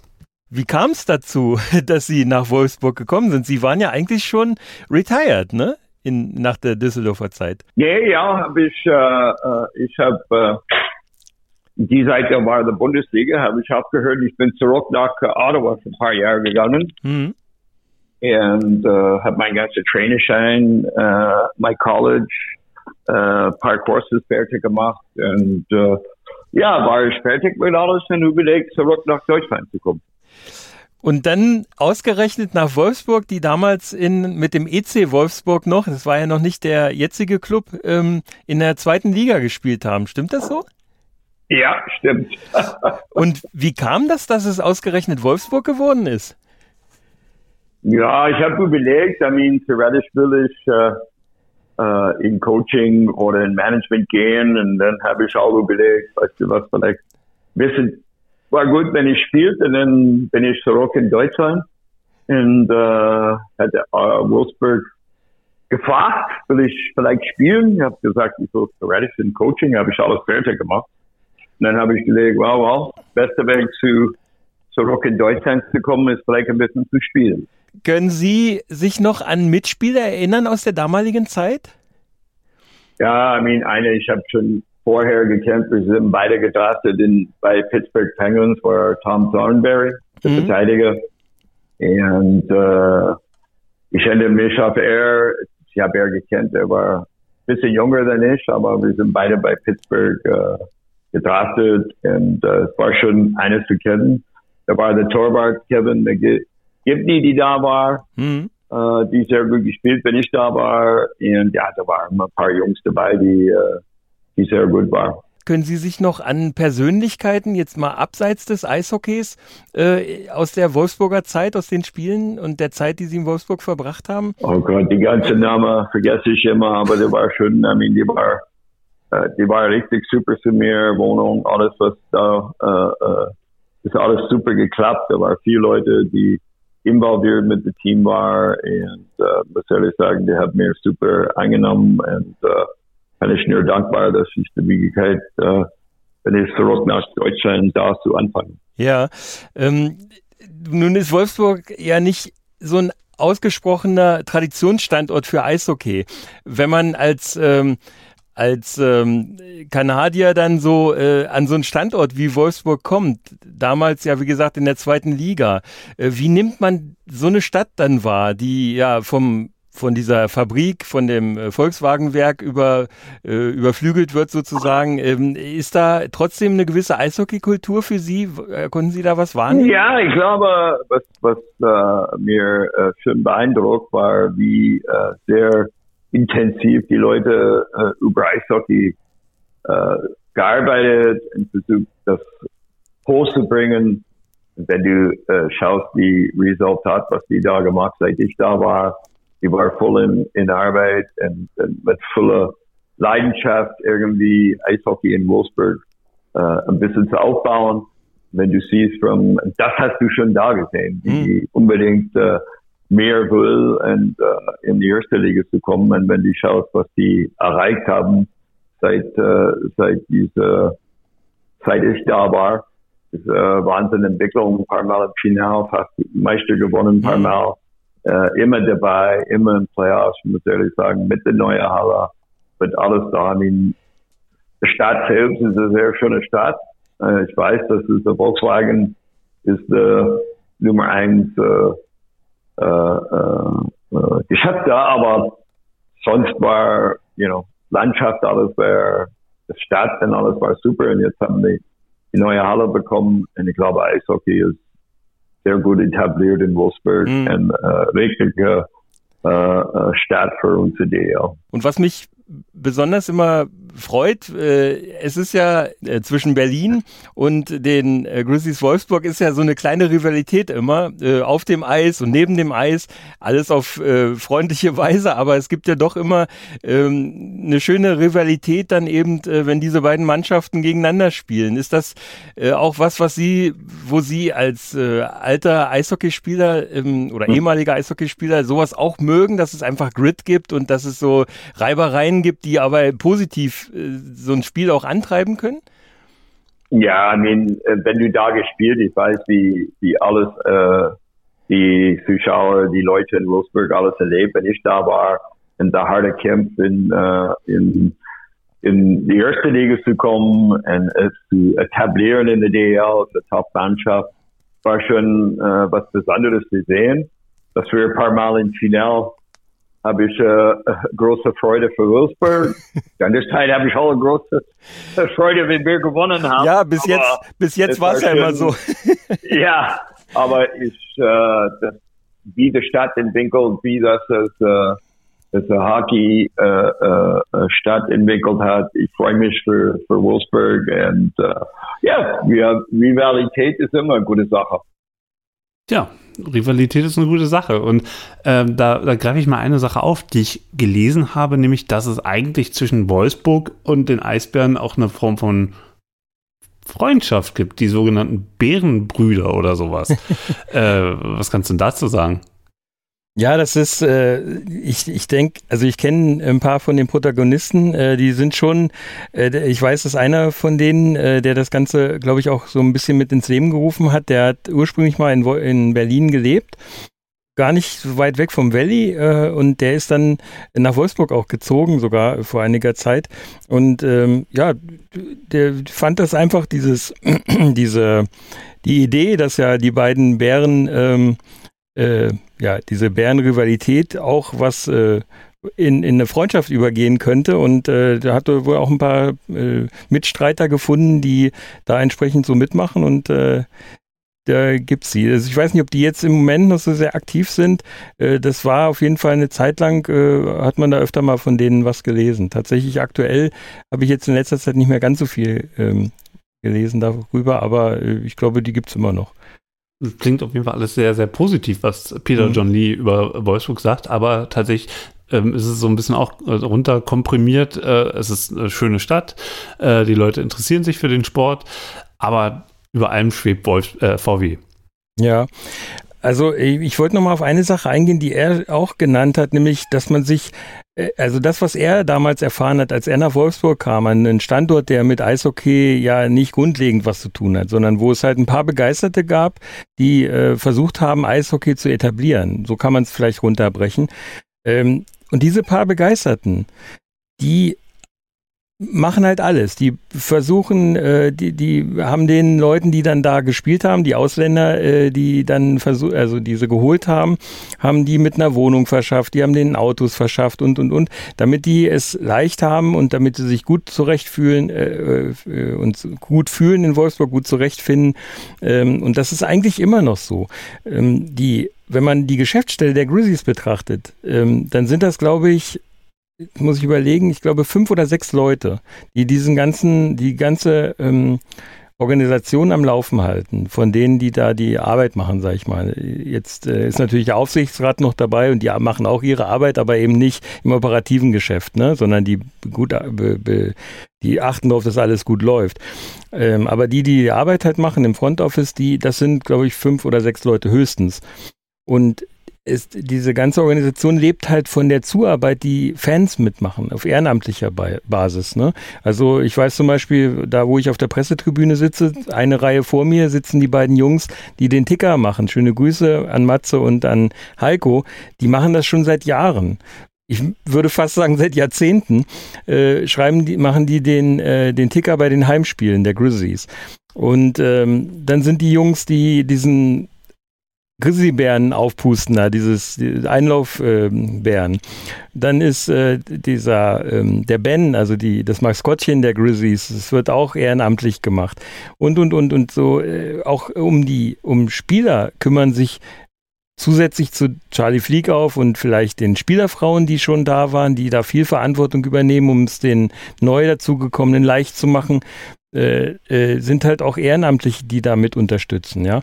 Und äh, das ist vielleicht an anderen Standorten auch so. Mir würde da ad hoc äh, der Standort Bremerhaven einfallen. Mhm. Und wir hatten ja vorhin über Charlie Flieg gesprochen. Ich glaube, es gibt nur noch einen General Manager, der genau so eine Arbeit macht wie Charlie Flieg auf, mit äh, vielleicht noch weniger Budget als Charlie Fliegauf. Das ist ähm, der Alfred Prey in Bremerhaven, der, äh, der auch darunter leidet, dass die Leute, die er, die er äh, scoutet, nach Bremerhaven holt, nicht zwingend immer mit einem deutschen Pass verschafft, sondern einfach äh, gut scoutet, äh, dass die dann anschließend, wenn sie sich bewiesen haben in der DEL, äh, bei anderen Clubs landen. Das ist einfach so. Und äh, ich habe auch verschiedene Interviews mit ihm schon mal gehört und auch Charlie Flieghoff hat das schon gesagt. Es ist eben das Leid äh, oder wie, wie auch immer äh, eines General Managers, der in einem Team ist, der nicht zu den Top 3 gehört. Da, da ist es einfach so, äh, gegen ein Angebot aus Berlin oder aus München oder aus Mannheim kann kaum ein Spieler Nein sagen. Mhm. Ne? Es Aber sei denn, Bremerhaven ist, ist, ein, mhm. ist, ein, ist ein cooler, cooler äh, Drop, den du gerade machst, weil Bremerhaven, finde ich, ähm, also man kann jetzt nicht mehr sagen, das ist ein Underdog, so wie sie die letzten Jahre performt haben, und ähm, jetzt auch gerade wieder sind sie, glaube ich, Zweiter, Dritter oder so. Mhm. Äh, unfassbar, was die da äh, leisten ähm, an der Nordsee. Und man muss auch sagen, im Kontext zu Hannover, äh, zu Hannover, zu Wolfsburg ist Bremerhaven natürlich auch ein Segen. Ne? Du hast eine andere Nordmannschaft, du hast wieder mhm. Derbys. Genau. Ähm, in fast demselben Bundesland. Ähm, du hast äh, eine ganz sympathische ähm, äh, Franchise, die die eben genau diese, immer wieder das Normativ bedient. Da kommt ein Kanadier, der, dessen Urgroßvater irgendwie mal ähm, irgendwo in Scrabble Deutschland gespielt hat äh, und, und der wird dann eingebürgert. Also das ja, US-Amerikaner, glaube ich. Ich glaube, ja. die haben überwiegend US-Amerikaner, weil die ja äh, von Bremerhaven aus damals ausgewandert sind und da war sozusagen Bremerhaven der letzte Standort in Deutschland und da haben sie dann äh, da können sie dann ihre Pässe dann abholen oder so. Ja, aber das hat, das hat Wolfsburg ja auch mal gut gemacht, ne? Einfach ehemalige ähm, ähm, Europäer, die dann irgendwie eishockey-technisch äh, in Kanada angefangen haben, wieder zurückzuholen nach, nach Europa oder in, nach Deutschland. Einer meiner ehemaligen Preußen-Helden, Marc Kosturik, ähm, hat ja vorher jahrelang in Wolfsburg gespielt, ähm, okay, ein Jahr hat er auch in Nürnberg ge gespielt, aber in Wolfsburg ähm, hat er mal in einer Saison 111 Scorer-Punkte in der zweiten Bundesliga gemacht. Äh, was für was für ein Tier, ja. Und dann hätten wir jetzt auch gerne. Bitte was? 111 Scorerpunkte, so ein Tier hätten wir auch gerne jetzt. Ja. Äh, Gerade in der, in der jetzigen Saison, wo es mit dem Scoring alle, ein Alle hätten den, glaube ich, gerne. ja. und, und, bei uns Preußen hat er dann ähm, in der ersten DEL-Saison ever, hat er dann auch seine 52 Scorerpunkte gemacht. Nächsten Jahr als Preußen Devils äh, dann noch 27 Punkte und dann ging er äh, in die Wedemark. Naja. Äh, Martin, eine Sache wollte ich mal fragen, ob du ich habe nämlich im Vorfeld unserer Sendung mal mit dem ein oder anderen älteren Fan, in Grizzly gesprochen äh, und da wurde mir was zugetragen. Ähm, du bist ja alter Preußen-Fan, ne? Und weißt du, dass es mal, äh, dass es mehrere Fanfreundschaften auch zwischen den Preußen und den Grizzlies Fans gibt? Bis, Oder gab? Ich, ich, muss es ja sagen, bis vor unser Vorgespräch wusste ich das nicht. Aber ähm, es, ich muss auch sagen, es gab dann eine Zeit, wo ich eben nicht mehr hingegangen bin, als mhm. nämlich die Preußen nicht mehr Preußen waren, sondern zu, zu den Capitals wurden und der Name Preußen einfach auch nicht mehr auftauchte. Und ja, ähm, ja der Verein da auch so langsam äh, dem Ende entgegen ähm, schlich. Vielleicht vorher, vielleicht nachher, ich habe keine Ahnung. Ja, und wenn wir jetzt hier so, äh, wir, wir reden ja darüber schon des Öfteren in dieser Sendung hier, dass die Grizzlies immer so ihre Probleme haben, die Halle voll zu kriegen. Ne? Berlin ist eine Stunde weg und es wird doch mit Sicherheit die ein oder andere ähm, oder den ein oder anderen Preußen-Fan geben, äh, der ähm, bei Rivalitäten mit, mit Berlin zum Beispiel daran denkt, dann vielleicht mal die Grizzlies zu unterstützen. Dann kommt doch einfach mal allesamt rüber, wenn Derby, in Anführungsstrichen Derby gegen Berlin ist ähm, und unterstützt dann mal die Grizzlies. Das ist eine gute Idee. Oder auch bei den Heimspielen der Eisbären äh, einfach gegen, mal sich in den Wolfsburg-Block äh, hineinstellen. Und, ja. Ähm, klar, klar, auf jeden Fall. Leider, ähm, da, da, sind wir ja bei einem Thema, was äh, mich immer ein bisschen schmerzt, weil ich äh, gerade in dieser Saison jetzt äh, doch bei relativ vielen Auswärtsspielen auch mit dabei war schon und auch weiterhin sein will, äh, was nicht immer so einfach ist. Ähm, äh, das Auswärtsaufkommen äh, ist natürlich auch ein bisschen mau, was äh, die Grizzlies so, also die Reisefreudigkeit, da gibt es ja auch so Memes mit so einem kleinen äh, Smart oder so, wo dann vier Wolfsburg-Fans äh, drin sitzen oder Grizzlies-Fans und dann zu den Auswärtsspielen fahren. Manchmal hat es den Eindruck auch, ähm, wenn es nach Berlin geht und nach Bremerhaven, dann sind schon ein paar mehr, aber insgesamt stimmt das schon und das mhm. äh, macht mich immer ein bisschen traurig. So richtig erklären kann ich es nicht, aber ich sag mal, wenn äh, mitten in der Woche ein Spiel gegen Köln ist, dann sind halt auch nur 20 Kölner da, wenn es hochkommt. Ne? Mhm. Aber ähm, klar, das, das, das äh, ähm, verbessert nicht gerade den Ruf der Grizzlies außerhalb von Wolfsburg, wenn einfach nur ein paar Leute ähm, da sind und äh, die Akzeptanz für den Standort dadurch auch nicht ja. wachsen kann. Jetzt muss man aber dazu auch noch irgendwas sagen. Ich will da nichts entschuldigen. Ne? Äh, es liegt mir fern. Ich äh, will nur mal sagen, am nächsten Mittwoch, also übermorgen, äh, fahre ich nach Köln äh, zum Spiel. Das Spiel ist abends 19 Uhr. Ich muss spätestens gegen 12 in Wolfsburg losfahren. Und wenn ich jetzt mir vorstelle, ich bin Werksarbeiter, dann fange ich morgens um vier an und arbeite bis um ah, ja, nicht, zwei oder so. Das heißt, also die, die können da gar nicht hin, es sei denn, sie nehmen sich frei. Mhm. Ähm, ja, ich ja, jetzt, da hast du vollkommen ich, recht. Also so, das ist natürlich im Schichtbetrieb ist es wahnsinnig schwer. Also genau. Ähm, keine Ahnung, vielleicht hätte ich mir auch schon längst mal so, so eine Dauerkarte für die Eisbären gekauft. Ähm, wenn ich zum Beispiel nicht im Einzelhandel arbeiten müsste und bis um halb sieben dastehe und danach die, die Bude zusperre und dann noch genau. sauber mache. Also zu dem Freitagsspiel der Eisbären werde ich es einfach nie schaffen. Und wenn man jetzt zum Beispiel mal nach Nordrhein-Westfalen guckt, na klar, von Köln nach Düsseldorf fährst du wie lange? Eine Stunde? Von Krefeld nach Düsseldorf, als sie noch in der Liga waren, äh, da bist du mit der Straßenbahn, hatte man ja zumindest so genannt, Straßenbahn-Derby auch eine halbe Stunde, Stunde mhm. oder so. Ja, ja. Ähm, äh, von ähm, von Köln nach, nach äh, Mannheim bist du relativ schnell unterwegs. Und wenn man dann mal in den Süden guckt, von Augsburg nach München ein paar Minuten, also ne, ja, ein paar Minuten ist übertrieben, aber eine Stunde, von, Strau äh, von Straubing nach München eine Stunde und äh, Nürnberg ist da gleich um die Ecke, Ingolstadt, das ist alles irgendwie sehr nah beieinander. Und mhm. wenn man jetzt an Berlin, an Bremerhaven, also darum äh, echt Hut ab immer vor Bremerhaven und auch vor den Berliner Fans, wie die das hinkriegen, habe ich keine Ahnung. Das können ja nicht alles Arbeitslose sein. Äh, die, die, leben vielleicht tatsächlich. Einfach, einfach, größer, muss man auch so ja, sagen. Ne? ja, natürlich. Du hast wie viel? Drei Millionen? Block steht, das, das steht im, im, oder sitzt im gesamten äh, Spiel in Wolfsburg wahrscheinlich. Ja, natürlich. Ist, aber äh, man, darf halt auch nicht vergessen, der Einzugsbereich der Eisbären ist eben nicht nur 250.000, wie wir vorhin festgestellt haben, mhm. sondern ein paar Millionen. Und dann, äh, ja, jetzt kann man natürlich rechnen. Ich will das, ich will diese Rechnung nicht aufmachen. Das ist auch albern. Das kann man nicht miteinander vergleichen. Aber das erklärt halt dann auch mal sowas. Äh, wie gesagt, Augsburg wird ja immer hervorgeholt, äh, die eine ähnlich große Halle haben, die ist immer ausverkauft. Ja, die haben halt vielleicht auch nichts anderes drumherum. Ähm, oder haben, ich weiß es nicht, ob, ob da vielleicht. Ähm, Frag mal Günter Klein, also da gibt es. Oh ja, da kriege ich jetzt Ärger. Es gibt Kanuslalom. Äh, kriege ich, bestimmt, ja? krieg ich bestimmt. Ja, das habe ich bei euch im Podcast gehört. Ja, ja, sehr, sehr interessant. Äh, kann ich nur empfehlen. Hört euch das an, das Olympia-Special von Plattsport. Wahnsinn. sehr interessant. Danke.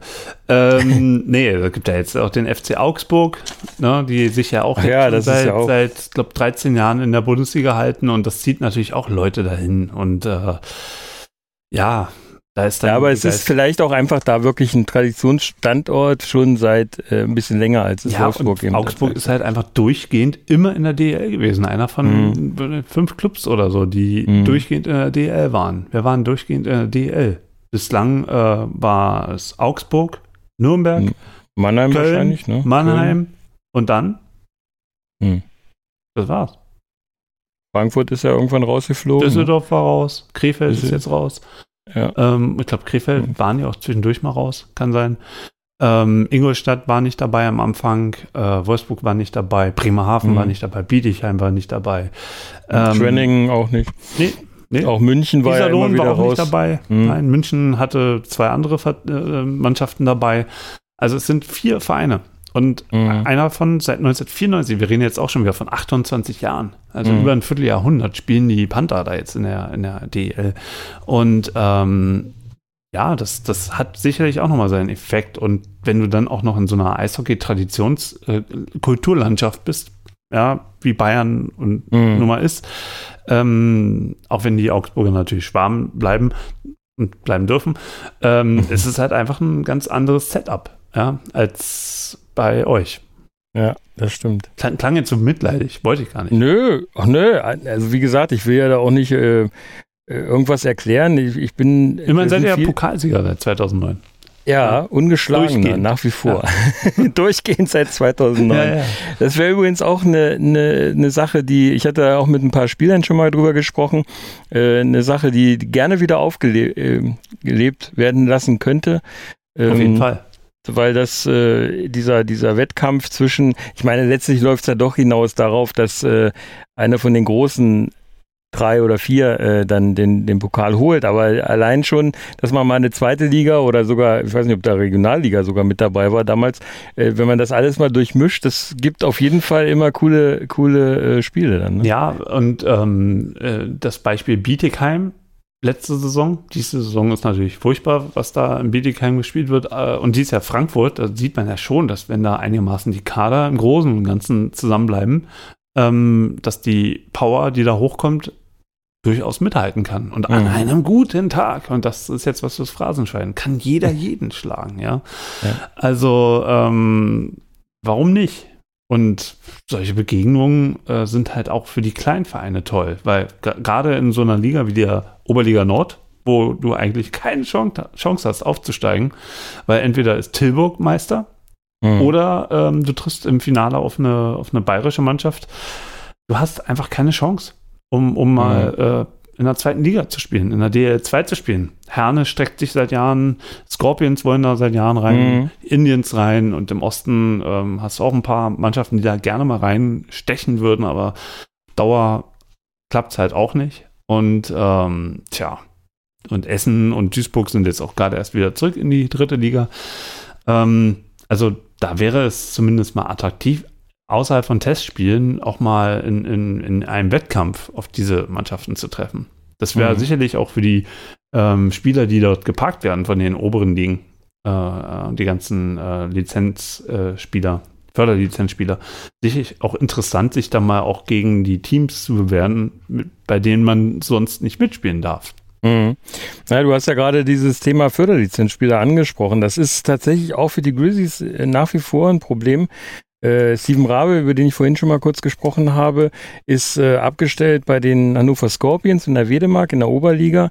Ähm, für Thomas Reichel, der jetzt auch nicht dauerhaft im Kader der Grizzlies spielt, weil es, es sind halt andere Spieler, die eine bessere Leistungsfähigkeit haben als er aktuell. Ähm, der äh, Trainer Mike Stewart äh, ist knallhart, das ist ein Kanadier, der, bei dem zählt das Leistungsprinzip und er kann, wird natürlich nicht irgendein ähm, äh, Spieler aus Nordamerika auf die Tribüne setzen, nur damit Thomas Reichel spielen kann. Der hat seine guten Spiele schon geleistet, aber er ist jetzt aktuell, damit er sich noch weiterentwickeln kann. Als U24er geht das in der DL2 in Kassel. Ähm, eine richtige Kooperation mit Kassel als DL2-Partner gibt es aber aktuell nicht, wie es mal eine Zeit lang, zwei Jahre lang nämlich war. Und dann kam halt Corona, das hat das Ganze alles ein bisschen torpediert und ähm, es ist schade, dass es eben keinen Standort in der DL2 gibt, der so nah ist, dass man äh, quasi jetzt hier wie zum Beispiel Düsseldorf und Krefeld, ja, ja. die das Straßenbahn-Partnerschaft äh, jetzt geöffnet haben, wo die Spieler mal eben in relativ kurzer Zeit hin und her fahren können. Ja, mhm. denn ich hatte gerade zuletzt ähm, mit äh, Thomas Reichel und auch mit Steven Rabe äh, gesprochen, nachdem die in Wolfsburg mal wieder Einsatz hatten. Für Steven Rabe war es jetzt kürzlich der erste Einsatz gegen Nürnberg, glaube ich, war es. Äh, es ist für die Jungs nicht ganz so einfach. Die kennen zwar das System, und die trainieren ja gelegentlich dann auch äh, in Wolfsburg. Aber äh, wenn du dann hin und her musst, es ist schon nicht so einfach, sich dann umzustellen in beide Richtungen. Ne? Und Äh, so gesehen ist das, wäre es schon ganz gut, wenn es wieder einen regelmäßigen Kooperationspartner gäbe, aber ja, sowas wächst halt also nicht. Also zumindest in der zweiten Liga, in der Oberliga. Ja, ja, in das der, ist ja, glaube ich, Leipzig, ne? Die Eisfighters. Die da nee, nee, nee, in der Oberliga ist es, äh, da sind es ja die Scorpions. Es waren anfangs die Indians und jetzt sind sie Scorpions. Äh, und okay. Ja, okay, also äh, bloß in der zweiten Liga brauchst du, also ich sag mal, dann könnte man vielleicht ein, zwei Spieler mehr, die im U23-Bereich sind, für Wolfsburg verpflichten und sie dann quasi zur weiteren Entwicklung dauerhaft abzugeben. Äh, ne? Aber und ich sag mal, Kassel ist trotzdem noch nicht so weit, äh, wie, nee. wie, wie es jetzt für andere Profi, äh, so Bad Nauheim zum Beispiel, ja, von Düsseldorf, ja. ist ja nochmal eine ganz andere Reise. Genau. Wir hatten ähm, früher Krimitschau als Kooperationspartner, weiß ich noch, da ist damals der Karatschun immer hin und her gefahren und äh, hat quasi dasselbe erlebt. Ähm, aber es ist halt, ich weiß nicht, warum das mit Kassel nicht so funktioniert hat. Aber offensichtlich hat es eben nicht so funktioniert, dass man das weitermacht. Mhm. Jetzt hat man zum Glück, wie gesagt, muss man einfach sagen, für den Thomas Reichel die Möglichkeit gefunden, dass er da in Kassel spielt. Er hat jetzt, ich glaube, gestern äh, auch sein erstes Tor in Kassel geschossen. Äh, da nochmal herzlichen Glückwunsch dazu. Ähm, damit er sich einfach weiterentwickeln kann. Das ist schon ein gewisses Talent, aber wenn du 24 bist, dann hast du eben das Problem, aus der U23-Regel rauszukommen und die Trainer müssen einfach irgendwann dann auch den Cut machen, weil, weil sie brauchen natürlich Spieler, die sie dann auch äh, weiterhelfen können die, die im, im Spiel. Ne? Jetzt haben wir so viel über Spieler geredet. Jetzt hast du gerade Trainer gesagt. Was für eine geile Brücke. Da muss ich jetzt rüber. ähm, äh, Mike Stewart ist der aktuelle Trainer. Der war genau. vorher, glaube ich, in äh, Köln. Köln unter anderem. Ja, das Ach. war das KIC 17, wo er ähm, also 17 Spiele hintereinander verloren mhm. hat ja. und er dann gehen musste. Aber war er nicht vorher auch in Augsburg? In Augsburg, genau. ja. Ich will nur noch mal zu ein Fun Fact zu diesen Kölnern. Das erste Spiel, was die ähm, oder das letzte Spiel, was die Kölner in dieser damaligen Serie, als Mike Stewart der Head Coach war, gewonnen haben, war das Spiel gegen die Grizzlies. Und das erste Spiel, was sie wieder gewonnen haben, nachdem sie 17 Mal hintereinander verloren haben, war dann auch gegen die Grizzlies. Da allerdings dann schon unter Uwe Krupp, der jetzt immer noch Head Coach ist. Und komischerweise, der Sohn von Uwe Krupp spielt jetzt in Wolfsburg. Genau. Also wer, wer da Verstrickungen sieht, der, ähm, das sind alles nur Verschwörungstheorien. Ja, also reiner Zufall. Reiner Zufall. Ja. Aber ähm, worauf ich hinaus will, ihr hattet jetzt Pat Cortina, der hat ja sicherlich auch dem, den Rebuild in, in Wolfsburg nach dem Abgang von Pavel Groß ganz gut getan, wobei er für mich eher wie ein Trainer wirkt von außen, wenn ich ihn nur sehe. Unter dem möchte ich nicht spielen. So, rein, rein, so Körperhaltung, Art. Ja, also. Äh, kein, kein Mann, der so mit offenen Armen auf die Leute zurennt. Äh, vielleicht ist das echt ein falscher Eindruck, den man von außen gewinnt, weil Cortina ist ein extrem herzlicher Mensch. Ich habe den völlig anders wahrgenommen. Ähm, das, was vielen, auch vielleicht auch Profis in Wolfsburg möglicherweise sogar nicht so gefallen hat, das war halt sein System, weil das nicht so zocken ist. Ne? Das ist halt sehr konservativ, sehr defensiv. Äh, der Puck wird quasi auf dem Arm ins gegnerische Drittel reingetragen. Es dauert ewig, ehe der Aufbau funktioniert. Wenig Tore.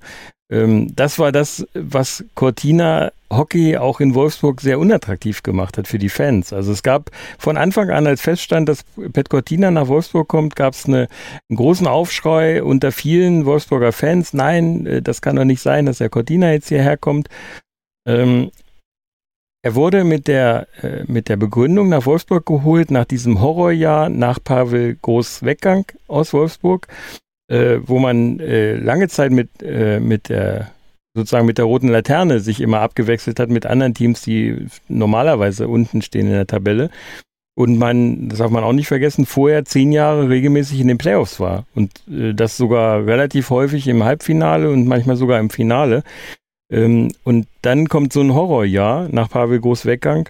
Da hat man dann gesagt, wir holen jetzt jemanden, wo man genau weiß, was man kriegt. Wo man genau weiß, das ist äh, vielleicht nicht das schönste Hockey, aber das ist ein Hockey, wo man diesen Standort konsolidieren kann. Und dann hat man halt Pet Cortina für zwei Jahre verpflichtet.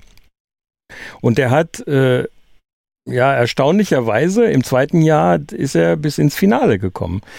Und eins muss man Pet Cortina einfach ähm, oder dem System Cortina äh, vielleicht äh, gutheißen, ähm, dass die Grizzlies, solange wie ich mich erinnern kann, ich habe auch mal so ein bisschen in der Vergangenheit geforscht, waren die in den, in den Playoffs noch nie mit so langer Bank in die Playoffs gestartet oder zumindest dann auch im Finale noch mit relativ langer Bank. Das heißt, das heißt also für die Nicht-Eishockey-Fans, die immer noch zuhören, äh, ja. äh, wenig verletzte Spieler. Genau, ganz wenig, also relativ wenig verletzte Spieler, denn die Systeme unter äh, Pavel Groß, der davor war, äh, das war ein sehr aggressives Eishockey, wurde gerne als Arbeiter-Eishockey genannt, deswegen auch die Ähnlichkeit mit, mit Bremerhaven, weil die ein ähnliches Hockey spielen lassen ähm, unter Popisch. Und auch Mike Stewart lässt dieses Grizzly-Hockey, so nennt er es gerne und so wird es auch in Wolfsburg immer verstanden, dieses Arbeiter-Hockey, dieses ich werfe mich in jeden Puck äh, zum Blocken. Ich äh, gehe in die Bandung, äh, in, die, in die Rundung. Ich gehe dahin, wo es weh tut. Ich mache Bandenarbeit. Ich bin im Slot. Ich mache da die Arbeit und nehme auch mal Crosschecks in Kauf und verteile sie eben auch. Und auch Prügeleien, äh, wie sie im letzten Jahr da mit diesem äh, Line Brawl sozusagen äh, gegen Iserlohn mal waren und jetzt auch zuletzt in, in Straubing, glaube ich, war es, äh, wo es auch ähnliche Sachen gab. Das ist halt auch, äh, das ist vielleicht dem aggressiven Eishockey auch mal geschuldet. aber das hat halt ein gewisses Problem.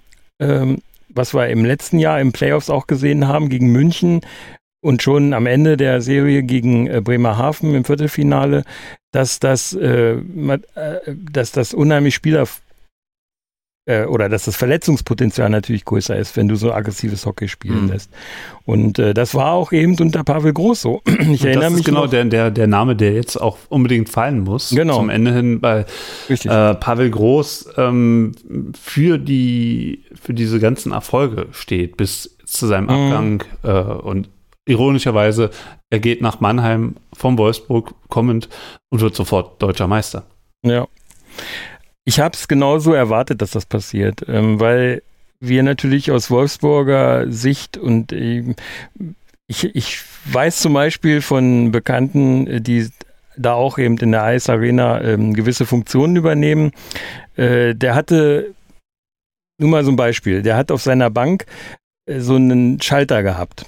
Und äh, es gibt ja auch in Wolfsburg diese, diese Leute, die dann ähm, die Spielszenen mitschneiden, ja. Also damit der Trainer in der Drittelpause dann anhand dieser Spielszenen zeigen kann, was nicht so gut war oder was gut war. Insbesondere was nicht so gut war natürlich.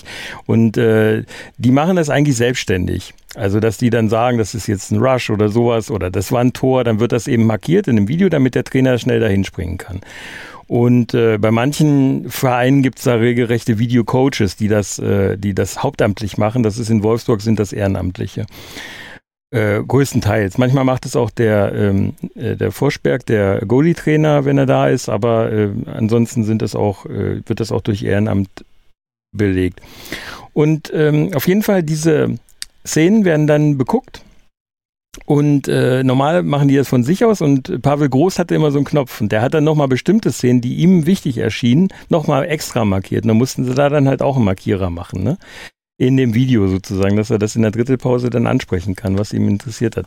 Der war also durch und durch, das ging, gab nur Eishockey. Und auch das, was dann im weiteren Verlauf in Mannheim passiert ist, mit was dann letztlich in seinem Rauswurf mündete oder in seiner Beurlaubung, wie man das auch mal nennen will, ähm, ist Pavel Groß. Das ist so. Also der, für den zählt Eishockey, der ist ein totaler Eishockey-Verrückter. Und für den zählte nur Eishockey. Möglichst siegen. Äh, wenn er nicht gesiegt hat, dann musste es Gründe geben, warum er nicht angepisst war deswegen. Ähm, aber das Siegen und Eishockey ist alles. Und dem hat er alles untergeordnet. Und sein System, sein aggressives System, das, das gibt eigentlich seine Art Eishockey zu verstehen auch wieder. Und Mike Stewart ist mit gewissen Einschränkungen auch ein bisschen ähnlich wie, wie Pavel Groß. Der hat, als er letztes Jahr dann nach Wolfsburg kam, äh, hat er das auch gesagt, ich bin ein Grizzly durch und durch. Das hat er gesagt bei der ersten Pressekonferenz. Das heißt, er hat dieses System Grizzly Hockey sofort für sich als richtig erachtet, weil es ein System ist, was er zum Beispiel mit Augsburg auch hat spielen lassen. Der ist auch ein Eishockey-Verrückter. Für den ist Eishockey der schönste Sport der Welt und das lebt er. Gestern zum Beispiel nach dem, nach dem Spiel habe ich mit äh, Mark Stewart noch über so verschiedene Sachen gesprochen. Da will ich demnächst mit ihm auch mal eine Episode aufnehmen. Das haben wir schon vereinbart. Und ähm, dann habe ich draußen noch mit äh, Dominik Bittner auch eine kleine Story gemacht und gucke dann so in seinen Trainerraum, das kann man von draußen sehen, da ist ein Bildschirm, ein großer Bildschirm. Das Spiel war ungefähr anderthalb Stunden zu, schon zu Ende in Wolfsburg. Und da guckt er sich dann ein Spiel an, ich glaube Mannheim gegen Berlin war es, was da lief. Ja, Also das zeigt, und er hat mir letztens auch gesagt, weil die haben natürlich einen extremen Zeitplan im Moment durch die CAL auch und äh, mhm. die DEL ist im Moment sehr gedrückt für alle Mannschaften, aber dadurch, dass die Grizzlies halt auch in der CAL spielen und dummerweise auch sehr weite Gegner hatten, ja, also äh, insbesondere Turku war relativ weit, äh, haben die halt ähm, äh, auch einen ziemlich engen Zeitplan. Und er sagte letztens zu mir so, also wir sind alle kaputt neun Tage 24-7 als Trainer machst du halt doch noch ein bisschen mehr. Ein bisschen ist gut, ähm, weil du ja die Spiele nachbereiten und vorbereiten musst, die neuen, die kommen. Und das ist halt einer, der lebt das Eishockey wirklich intensiv. In der Saison ist er ganz intensiv beim Eishockey. Und deswegen nimmt er sich dann in der Sommerpause immer die Zeit, da ist er dann bei seinem Onkel auf der Ranch in der Nähe von Calgary in Kanada und äh, dann reitet er Pferde. Der sagt, da ist kein Internet, da ist kein Netzempfang vom Handy. Das ist genau das, was ich dann brauche, um mal komplett runterzukommen. Und das ist Mike Stewart. Und so, wie gesagt, so war Pavel Groß vielleicht noch ein Tucken schlimmer oder, oder härter irgendwie. Und wenn du jetzt auf den Rest der Saison schaust, also wie gesagt, wie empfindest du bisher oder wie empfindest du bisher die Saison der, der Wolfsburger Grizzlies? Ähm, die ersten, jetzt sind jetzt 13, 14 Spieltage, die jetzt gelaufen sind, also so ein Viertel ist jetzt ungefähr schon wieder rum, mhm. ähm, wie, wie die Zeit rast, ähm, ähm, mal anbei gesagt. Ähm, was, de was denkst du, was ist bisher äh, gut gelaufen, was ist schlecht gelaufen und wo geht die Reise hin dieses Jahr? Also ist Halbfinale ähm, drin? Ja, also vielleicht erstmal was ist gut, was ist schlecht? Verglichen mit der letzten Saison ist, äh, ist festzustellen, dass die Grizzlies das Team unter den ersten zehn Mannschaften sind, die die wenigsten Tore geschossen haben. Bislang. Außer gestern. Äh, äh, nee, sie haben ja gestern auch, äh, es waren auch viele Tore, ja, aber ja. leider ein paar mehr äh, durch den Gegner. Also aber also es waren immerhin fünf geschossen, glaube ich, ne? Ge genau, mit fünf. leider, nur sieben, leider sieben kassiert, ja. Ja, ja, genau. Ja, weil sie fünf Minuten gepennt haben im Mittelabschnitt. Naja, das passiert. Aber trotzdem ist es bemerkenswert, verglichen mit der letzten Saison, äh, waren die Grizzlies äh, letzte Saison, haben die deutlich mehr Tore geschossen. Ne? Und das ist ähm, aber auch irgendwo erklärbar, denn in der letzten Saison haben die zu Beginn, genau wie jetzt auch, mit vielen Verletzungsproblemen gekämpft. Nur, dass sie in der letzten Saison in der Defensive waren und in dieser Saison sind sie in der Offensive. Das heißt, äh, viele von den, also einige von den Neuzugängen ähm, sind zwar gut, die Spieler sind super, sind auch gut eingeschlagen, allerdings häufig verletzt gewesen jetzt schon. Und äh, die haben also eine Zeit lang, haben die mit zwei ähm, etatmäßigen Centern gespielt und haben dann äh, zum Beispiel äh, Fauser oder Schinko oder Braun, die auch Center spielen können, noch ergänzt, weil äh, Vohl verletzt war, weil ähm, Morley verletzt war, der gut eingeschlagen hat und äh, auch äh, Jeffrey war zwischenzeitlich verletzt. Ähm, mich noch richtig, ja genau, in der Anfangsphase. Ähm, und das ist halt äh, das Problem, wenn du auf der Stürmerposition permanent irgendwie umstellen musst und ergänzen musst. Äh, Möser zum Beispiel ist dann im Sturm gerückt, gerückt äh, als eigentlich Verteidiger. Der kann zwar beides, aber er hat mir selber mal gesagt, dass er sich auf der Verteidigerposition wohler fühlt. Äh, dann ist natürlich klar, dass du das Scoring da nicht ankurbeln kannst, wenn du da immer irgendwie Änderungen hast im, im Line-up. Äh, insofern ist das was, was mich äh, aktuell ein bisschen so stört, äh, oder stört ist falsch ausgedrückt, aber das ist das, was, wo ich ein bisschen Sorge habe, dass das ähm, vielleicht auch sich weiter so fortsetzen könnte, dass halt immer wieder Verletzte sind. Ähm, ansonsten die Neuzugänge, die auch in diesem Jahr durch, ähm, durch Charlie Flieghoff verpflichtet wurden, die haben schon recht gut eingeschlagen. Also mir fällt immer wieder mit viel Freude der Boudin auf, JC Boudin, ganz junger Kanadier, der nach Deutschland jetzt gekommen ist, weil er der Ansicht ist, dass man äh, dass er für seine Spielweise auf dem großen Eis äh, sich besser zurechtfindet auf dem kleinen. Und äh, mein Partner im Podcast äh, ist immer wieder begeistert, auch von ihm, und sagt, der, der Baudin erinnert ihn an den jungen Haskins, als der zu uns nach Wolfsburg kam. Und was aus Haskins geworden ist, das wissen viele, die sich mit Eishockey auskennen. Mittlerweile ist er zwar retired, aber ist äh, als äh, Assistant Coach auf der Bank, ist auch ein Gesicht der Wolfsburger ähm, ist auch, seine Nummer ist auch retired, also die wird nicht mehr vergeben in Wolfsburg, wie so einige andere Nummern auch. Ähm, die von ähm, zum Beispiel Sebastian Furchner wird nicht mehr vergeben und so weiter. Und ähm, ja, so ist das eben, äh, dass äh, zwar einerseits ein bisschen Sorge besteht, dass die äh, Grizzlies vielleicht im Scoring nicht ganz so zuschlagen können, aber wenn man dann bedenkt, dass sie zwar die wenigsten Tore unter den ersten zehn haben und trotzdem aber an Platz sechs stehen, dann stimmt einer das auch wieder relativ froh oder mhm. äh, optimistisch, weil sie eben ihre Spiele trotzdem gewinnen. Und äh, ja, jetzt, sie hatten, jetzt, ich glaube, drei Spiele hintereinander haben sie verloren. Und jetzt haben sie gestern das Spiel verloren, nachdem sie zwei dann wieder gewonnen haben. Also es ist so ein bisschen hoch und runter noch, ähm, ein bisschen holprig, aber ähm, ich sag mal, von dem von dem Line-up, was sie jetzt so haben, äh, von dem Kader, äh, der lässt schon äh, auch hoffen, dass es auch in dieser Saison wieder weit geht. Ob es zum Halbfinale reicht, ähm, das ist das Witzige in Wolfsburg. Normalerweise neigt man in Wolfsburg zu Understatement. Ich selber mache das auch, wenn ich irgendwo eingeladen bin in den Podcast. Die wollen mich immer gerne festnageln. Sag doch mal Finale, Halbfinale oder ähnliches. Ich weiß es nicht. Und auch die Wolfsburger haben selten irgendwie mal gesagt, wir wollen den Meistertitel. Erstaunlicherweise, nachdem sie äh, am Meister, an der Meisterschale wieder dran waren gegen Berlin, hat das ähm, der Sebastian Furchner, als wir den Saisonrückblick gemacht haben, da hat er das das erste Mal gesagt, wir sollten auch mal von diesem Understatement runter und mal wirklich auch mal sagen, wir wollen den Meistertitel haben, wir, weil wir können was. Wir, ne, das haben wir bewiesen, auch in so einer Corona-Saison äh, unter so ganz besonderen Umständen dann äh, unseren Mann zu stehen. Und äh, in der letzten Saison ist man sogar mit dem Slogan, ähm, jetzt sind wir dran, in die äh, Playoffs gestartet. Und das zeigt auch so ein bisschen ähm, das Understatement, zwar immer noch betrieben wird in Wolfsburg und man sich bewusst ist, dass man eine kleine Organisation ist, äh, mit nicht dem größten Etat, aber auch nicht dem kleinsten Etat, aber dass man eben äh, immer wieder auch das Zeug hat, das zu machen, was man eben die letzten zehn Jahre mhm. mit einer oder zwei Ausnahmen gemacht hat. Und das lässt mich eigentlich auch optimistisch sein, dass es in die Playoffs schaffen und das ist ein alter Spruch im Eishockey, wenn du in den Playoffs bist, kann alles passieren. Ne? Ja, spätestens seit Ingolstadt, als Peter die, die Meisterschaft dann noch in den Playoffs gewonnen hat.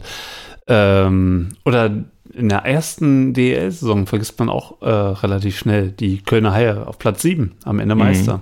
Mhm. Ja. Also da ähm, kann immer viel passieren. Das ist auch das Geile am Eishockey, dass eben nach der Vorrunde eben nicht die Wahrheit gesprochen ist, sondern eben so ein Wettbewerb ähm, aus, aus Vorrunde und Playoffs besteht. Ja, also sozusagen ist es äh, beim, beim Triathlon sagt ja auch keiner, äh, ja, nach dem Schwimmen äh, das ist dann eigentlich der Sieger. Ne? Mhm. Sondern da kommen halt noch andere Disziplinen dazu. Gerade so in der Fußballwelt äh, wird das ja auch immer kritisiert, Playoffs, ja. weil nach 34 Spieltagen die Tabelle ja nicht lügt.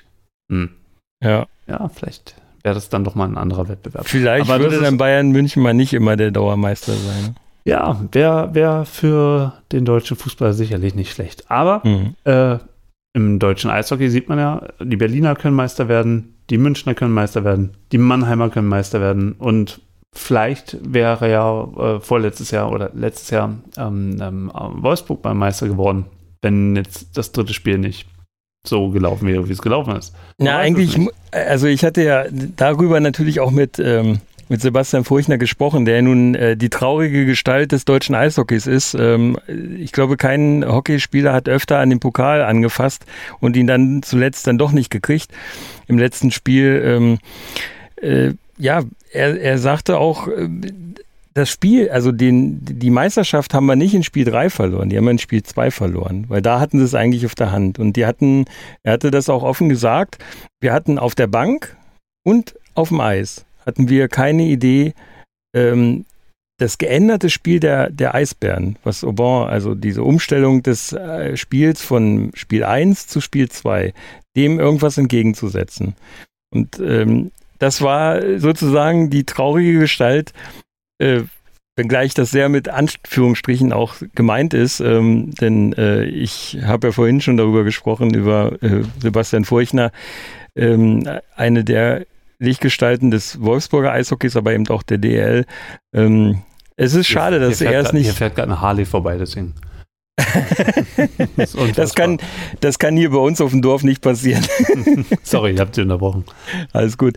Ähm, nee, aber das ist, das ist schon ein bisschen schade. Ich hätte aber er ist Pokalsieger. So, so Darf gegönnt. nicht vergessen. Ne? Er ist immer ja, noch Pokalsieger. die deutsche Meisterschaft ist schon was, was äh, wo er auch sicherlich traurig ist, äh, wenn ja. er das rückblickend betrachtet. Und ich glaube, viele in, in Eishockey Deutschland hätten ihm das auch gegönnt. Da war ja diese Aktion Alle für Furchi, ne, äh, die wir damals auch, ähm, also die Fans hatten so eine, äh, vielleicht muss ich nochmal vorne anfangen. Furchi hatte seinen Saison oder seinen äh, Karriererücktritt erklärt für das Ende der Saison, weil er unter äh, Schmerzen litt und in, in seinen Beinen und äh, das, äh, da war klar, er wird also keine Saison mehr dranhängen, obwohl er schon verlängert hatte und das hat er relativ, das hat er vor den Playoffs schon veröffentlicht, damit die Playoffs in Ruhe verlaufen können, damit es da nicht nochmal Wirbel um seine Person gibt. Das war irgendwann im Januar, Februar oder so, ich weiß nicht mehr ganz genau, haben wir auch eine Sondersendung gemacht im Podcast. Und ähm, und dann passiert in Spiel 1 des ähm, Viertelfinals gegen Bremerhaven, also in den Playoffs, äh, passiert etwas, was äh, in keinem Drehbuch äh, oder was in so einem Drehbuch stehen könnte. Ausgerechnet gegen Bruckgießer versucht er irgendeinen, an einen Puck heranzukommen und landet in der Bande, knallt mit dem Kopf dagegen, kriegt eine Gehirnerschütterung und das war's.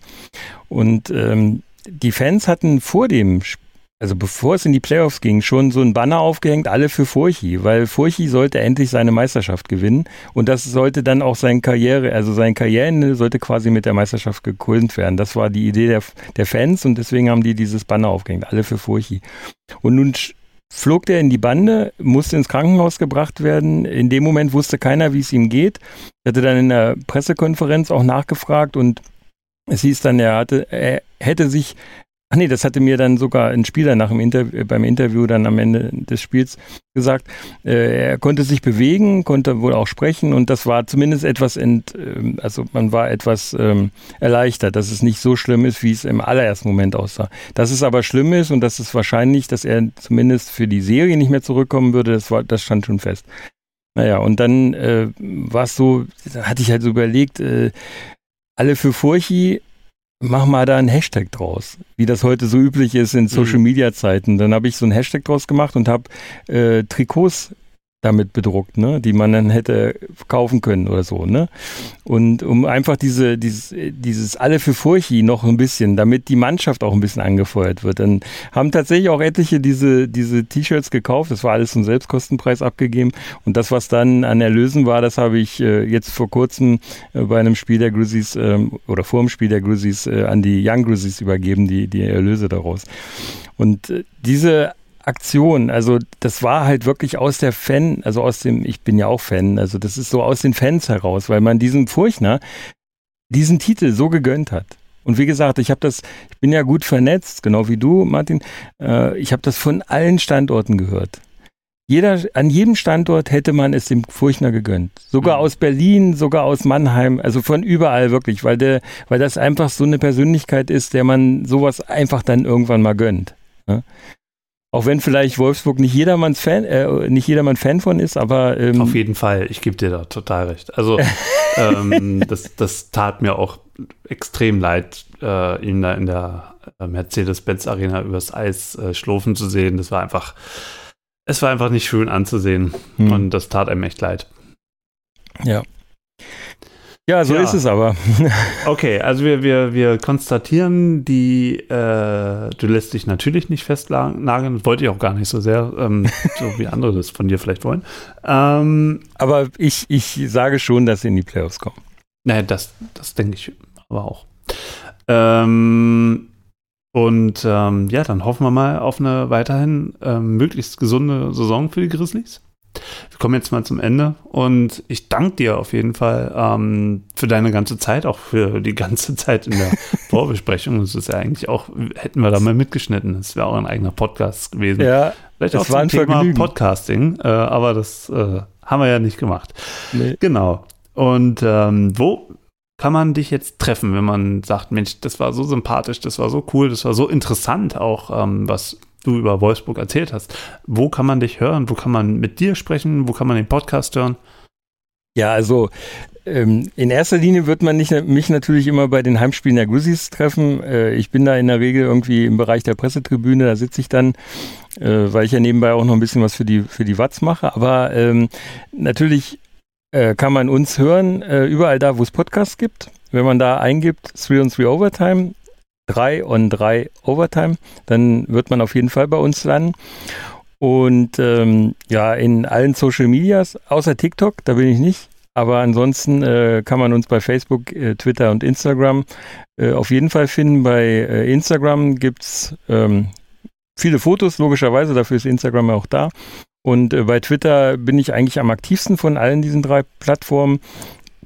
Da kann man äh, eigentlich regelmäßig Content äh, von den zu den Grizzlies oder auch äh, jetzt hier vom Podcast äh, dann finden, über Special Interest auch mal durchaus.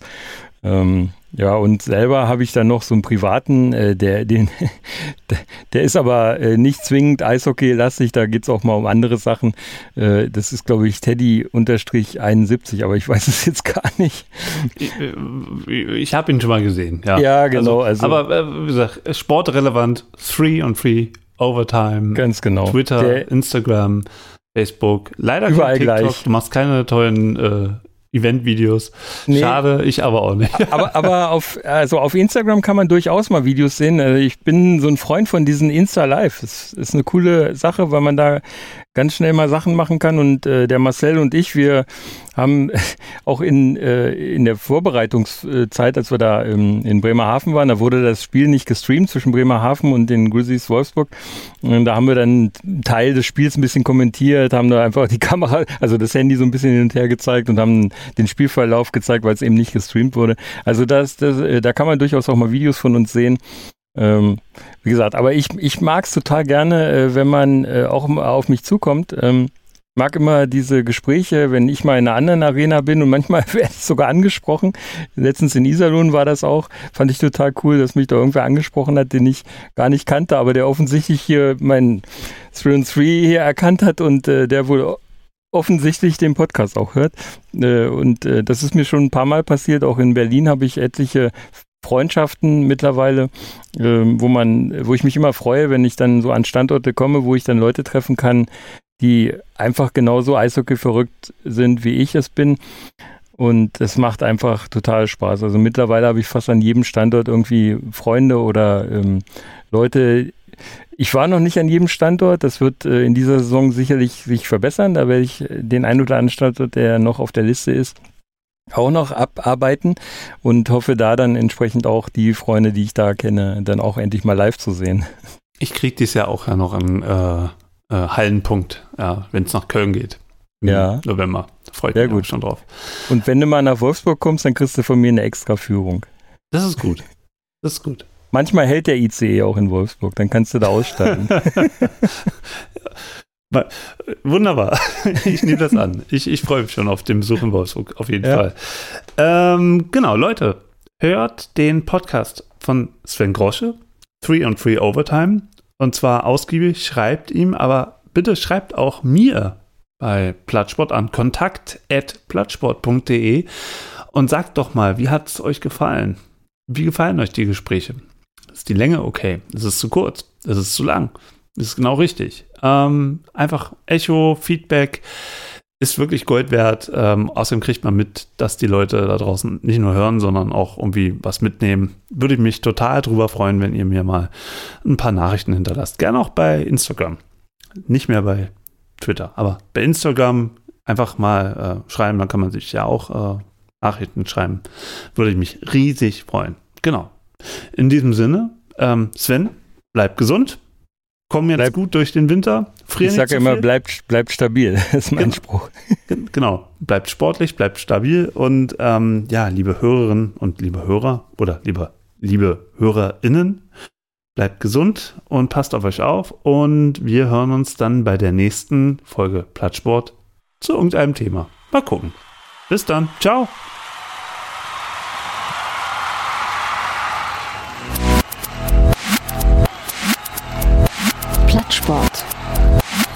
Der Sportpodcast.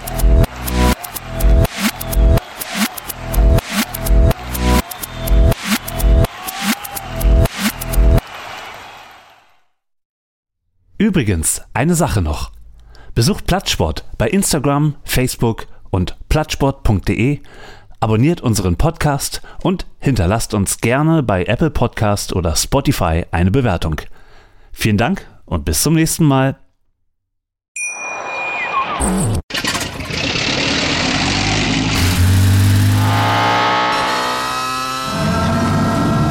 Von 0 auf 100. Aral feiert 100 Jahre mit über 100.000 Gewinnen. Zum Beispiel ein Jahr frei tanken. Jetzt ein Dankeschön, rubbellos zu jedem Einkauf. Alle Infos auf aral.de. Aral, alles super. Wie viele Kaffees waren es heute schon? Kaffee spielt im Leben vieler eine sehr große Rolle. Und das nicht nur zu Hause oder im Café, sondern auch am Arbeitsplatz. Dafür gibt es Lavazza Professional. Kaffee am Arbeitsplatz, der genauso lecker schmeckt wie in eurem Lieblingscafé. Die perfekte Kaffeelösung für jede Art von Unternehmen. Klein, mittel, groß. Ihr habt auf jeden Fall einen Kaffee, der schmeckt. Die richtige Motivation für eure Arbeitstage. Alle Infos zu Lavazza Professional findet ihr auf lavazzapro.de mit allen Kaffeelösungen für euer Büro.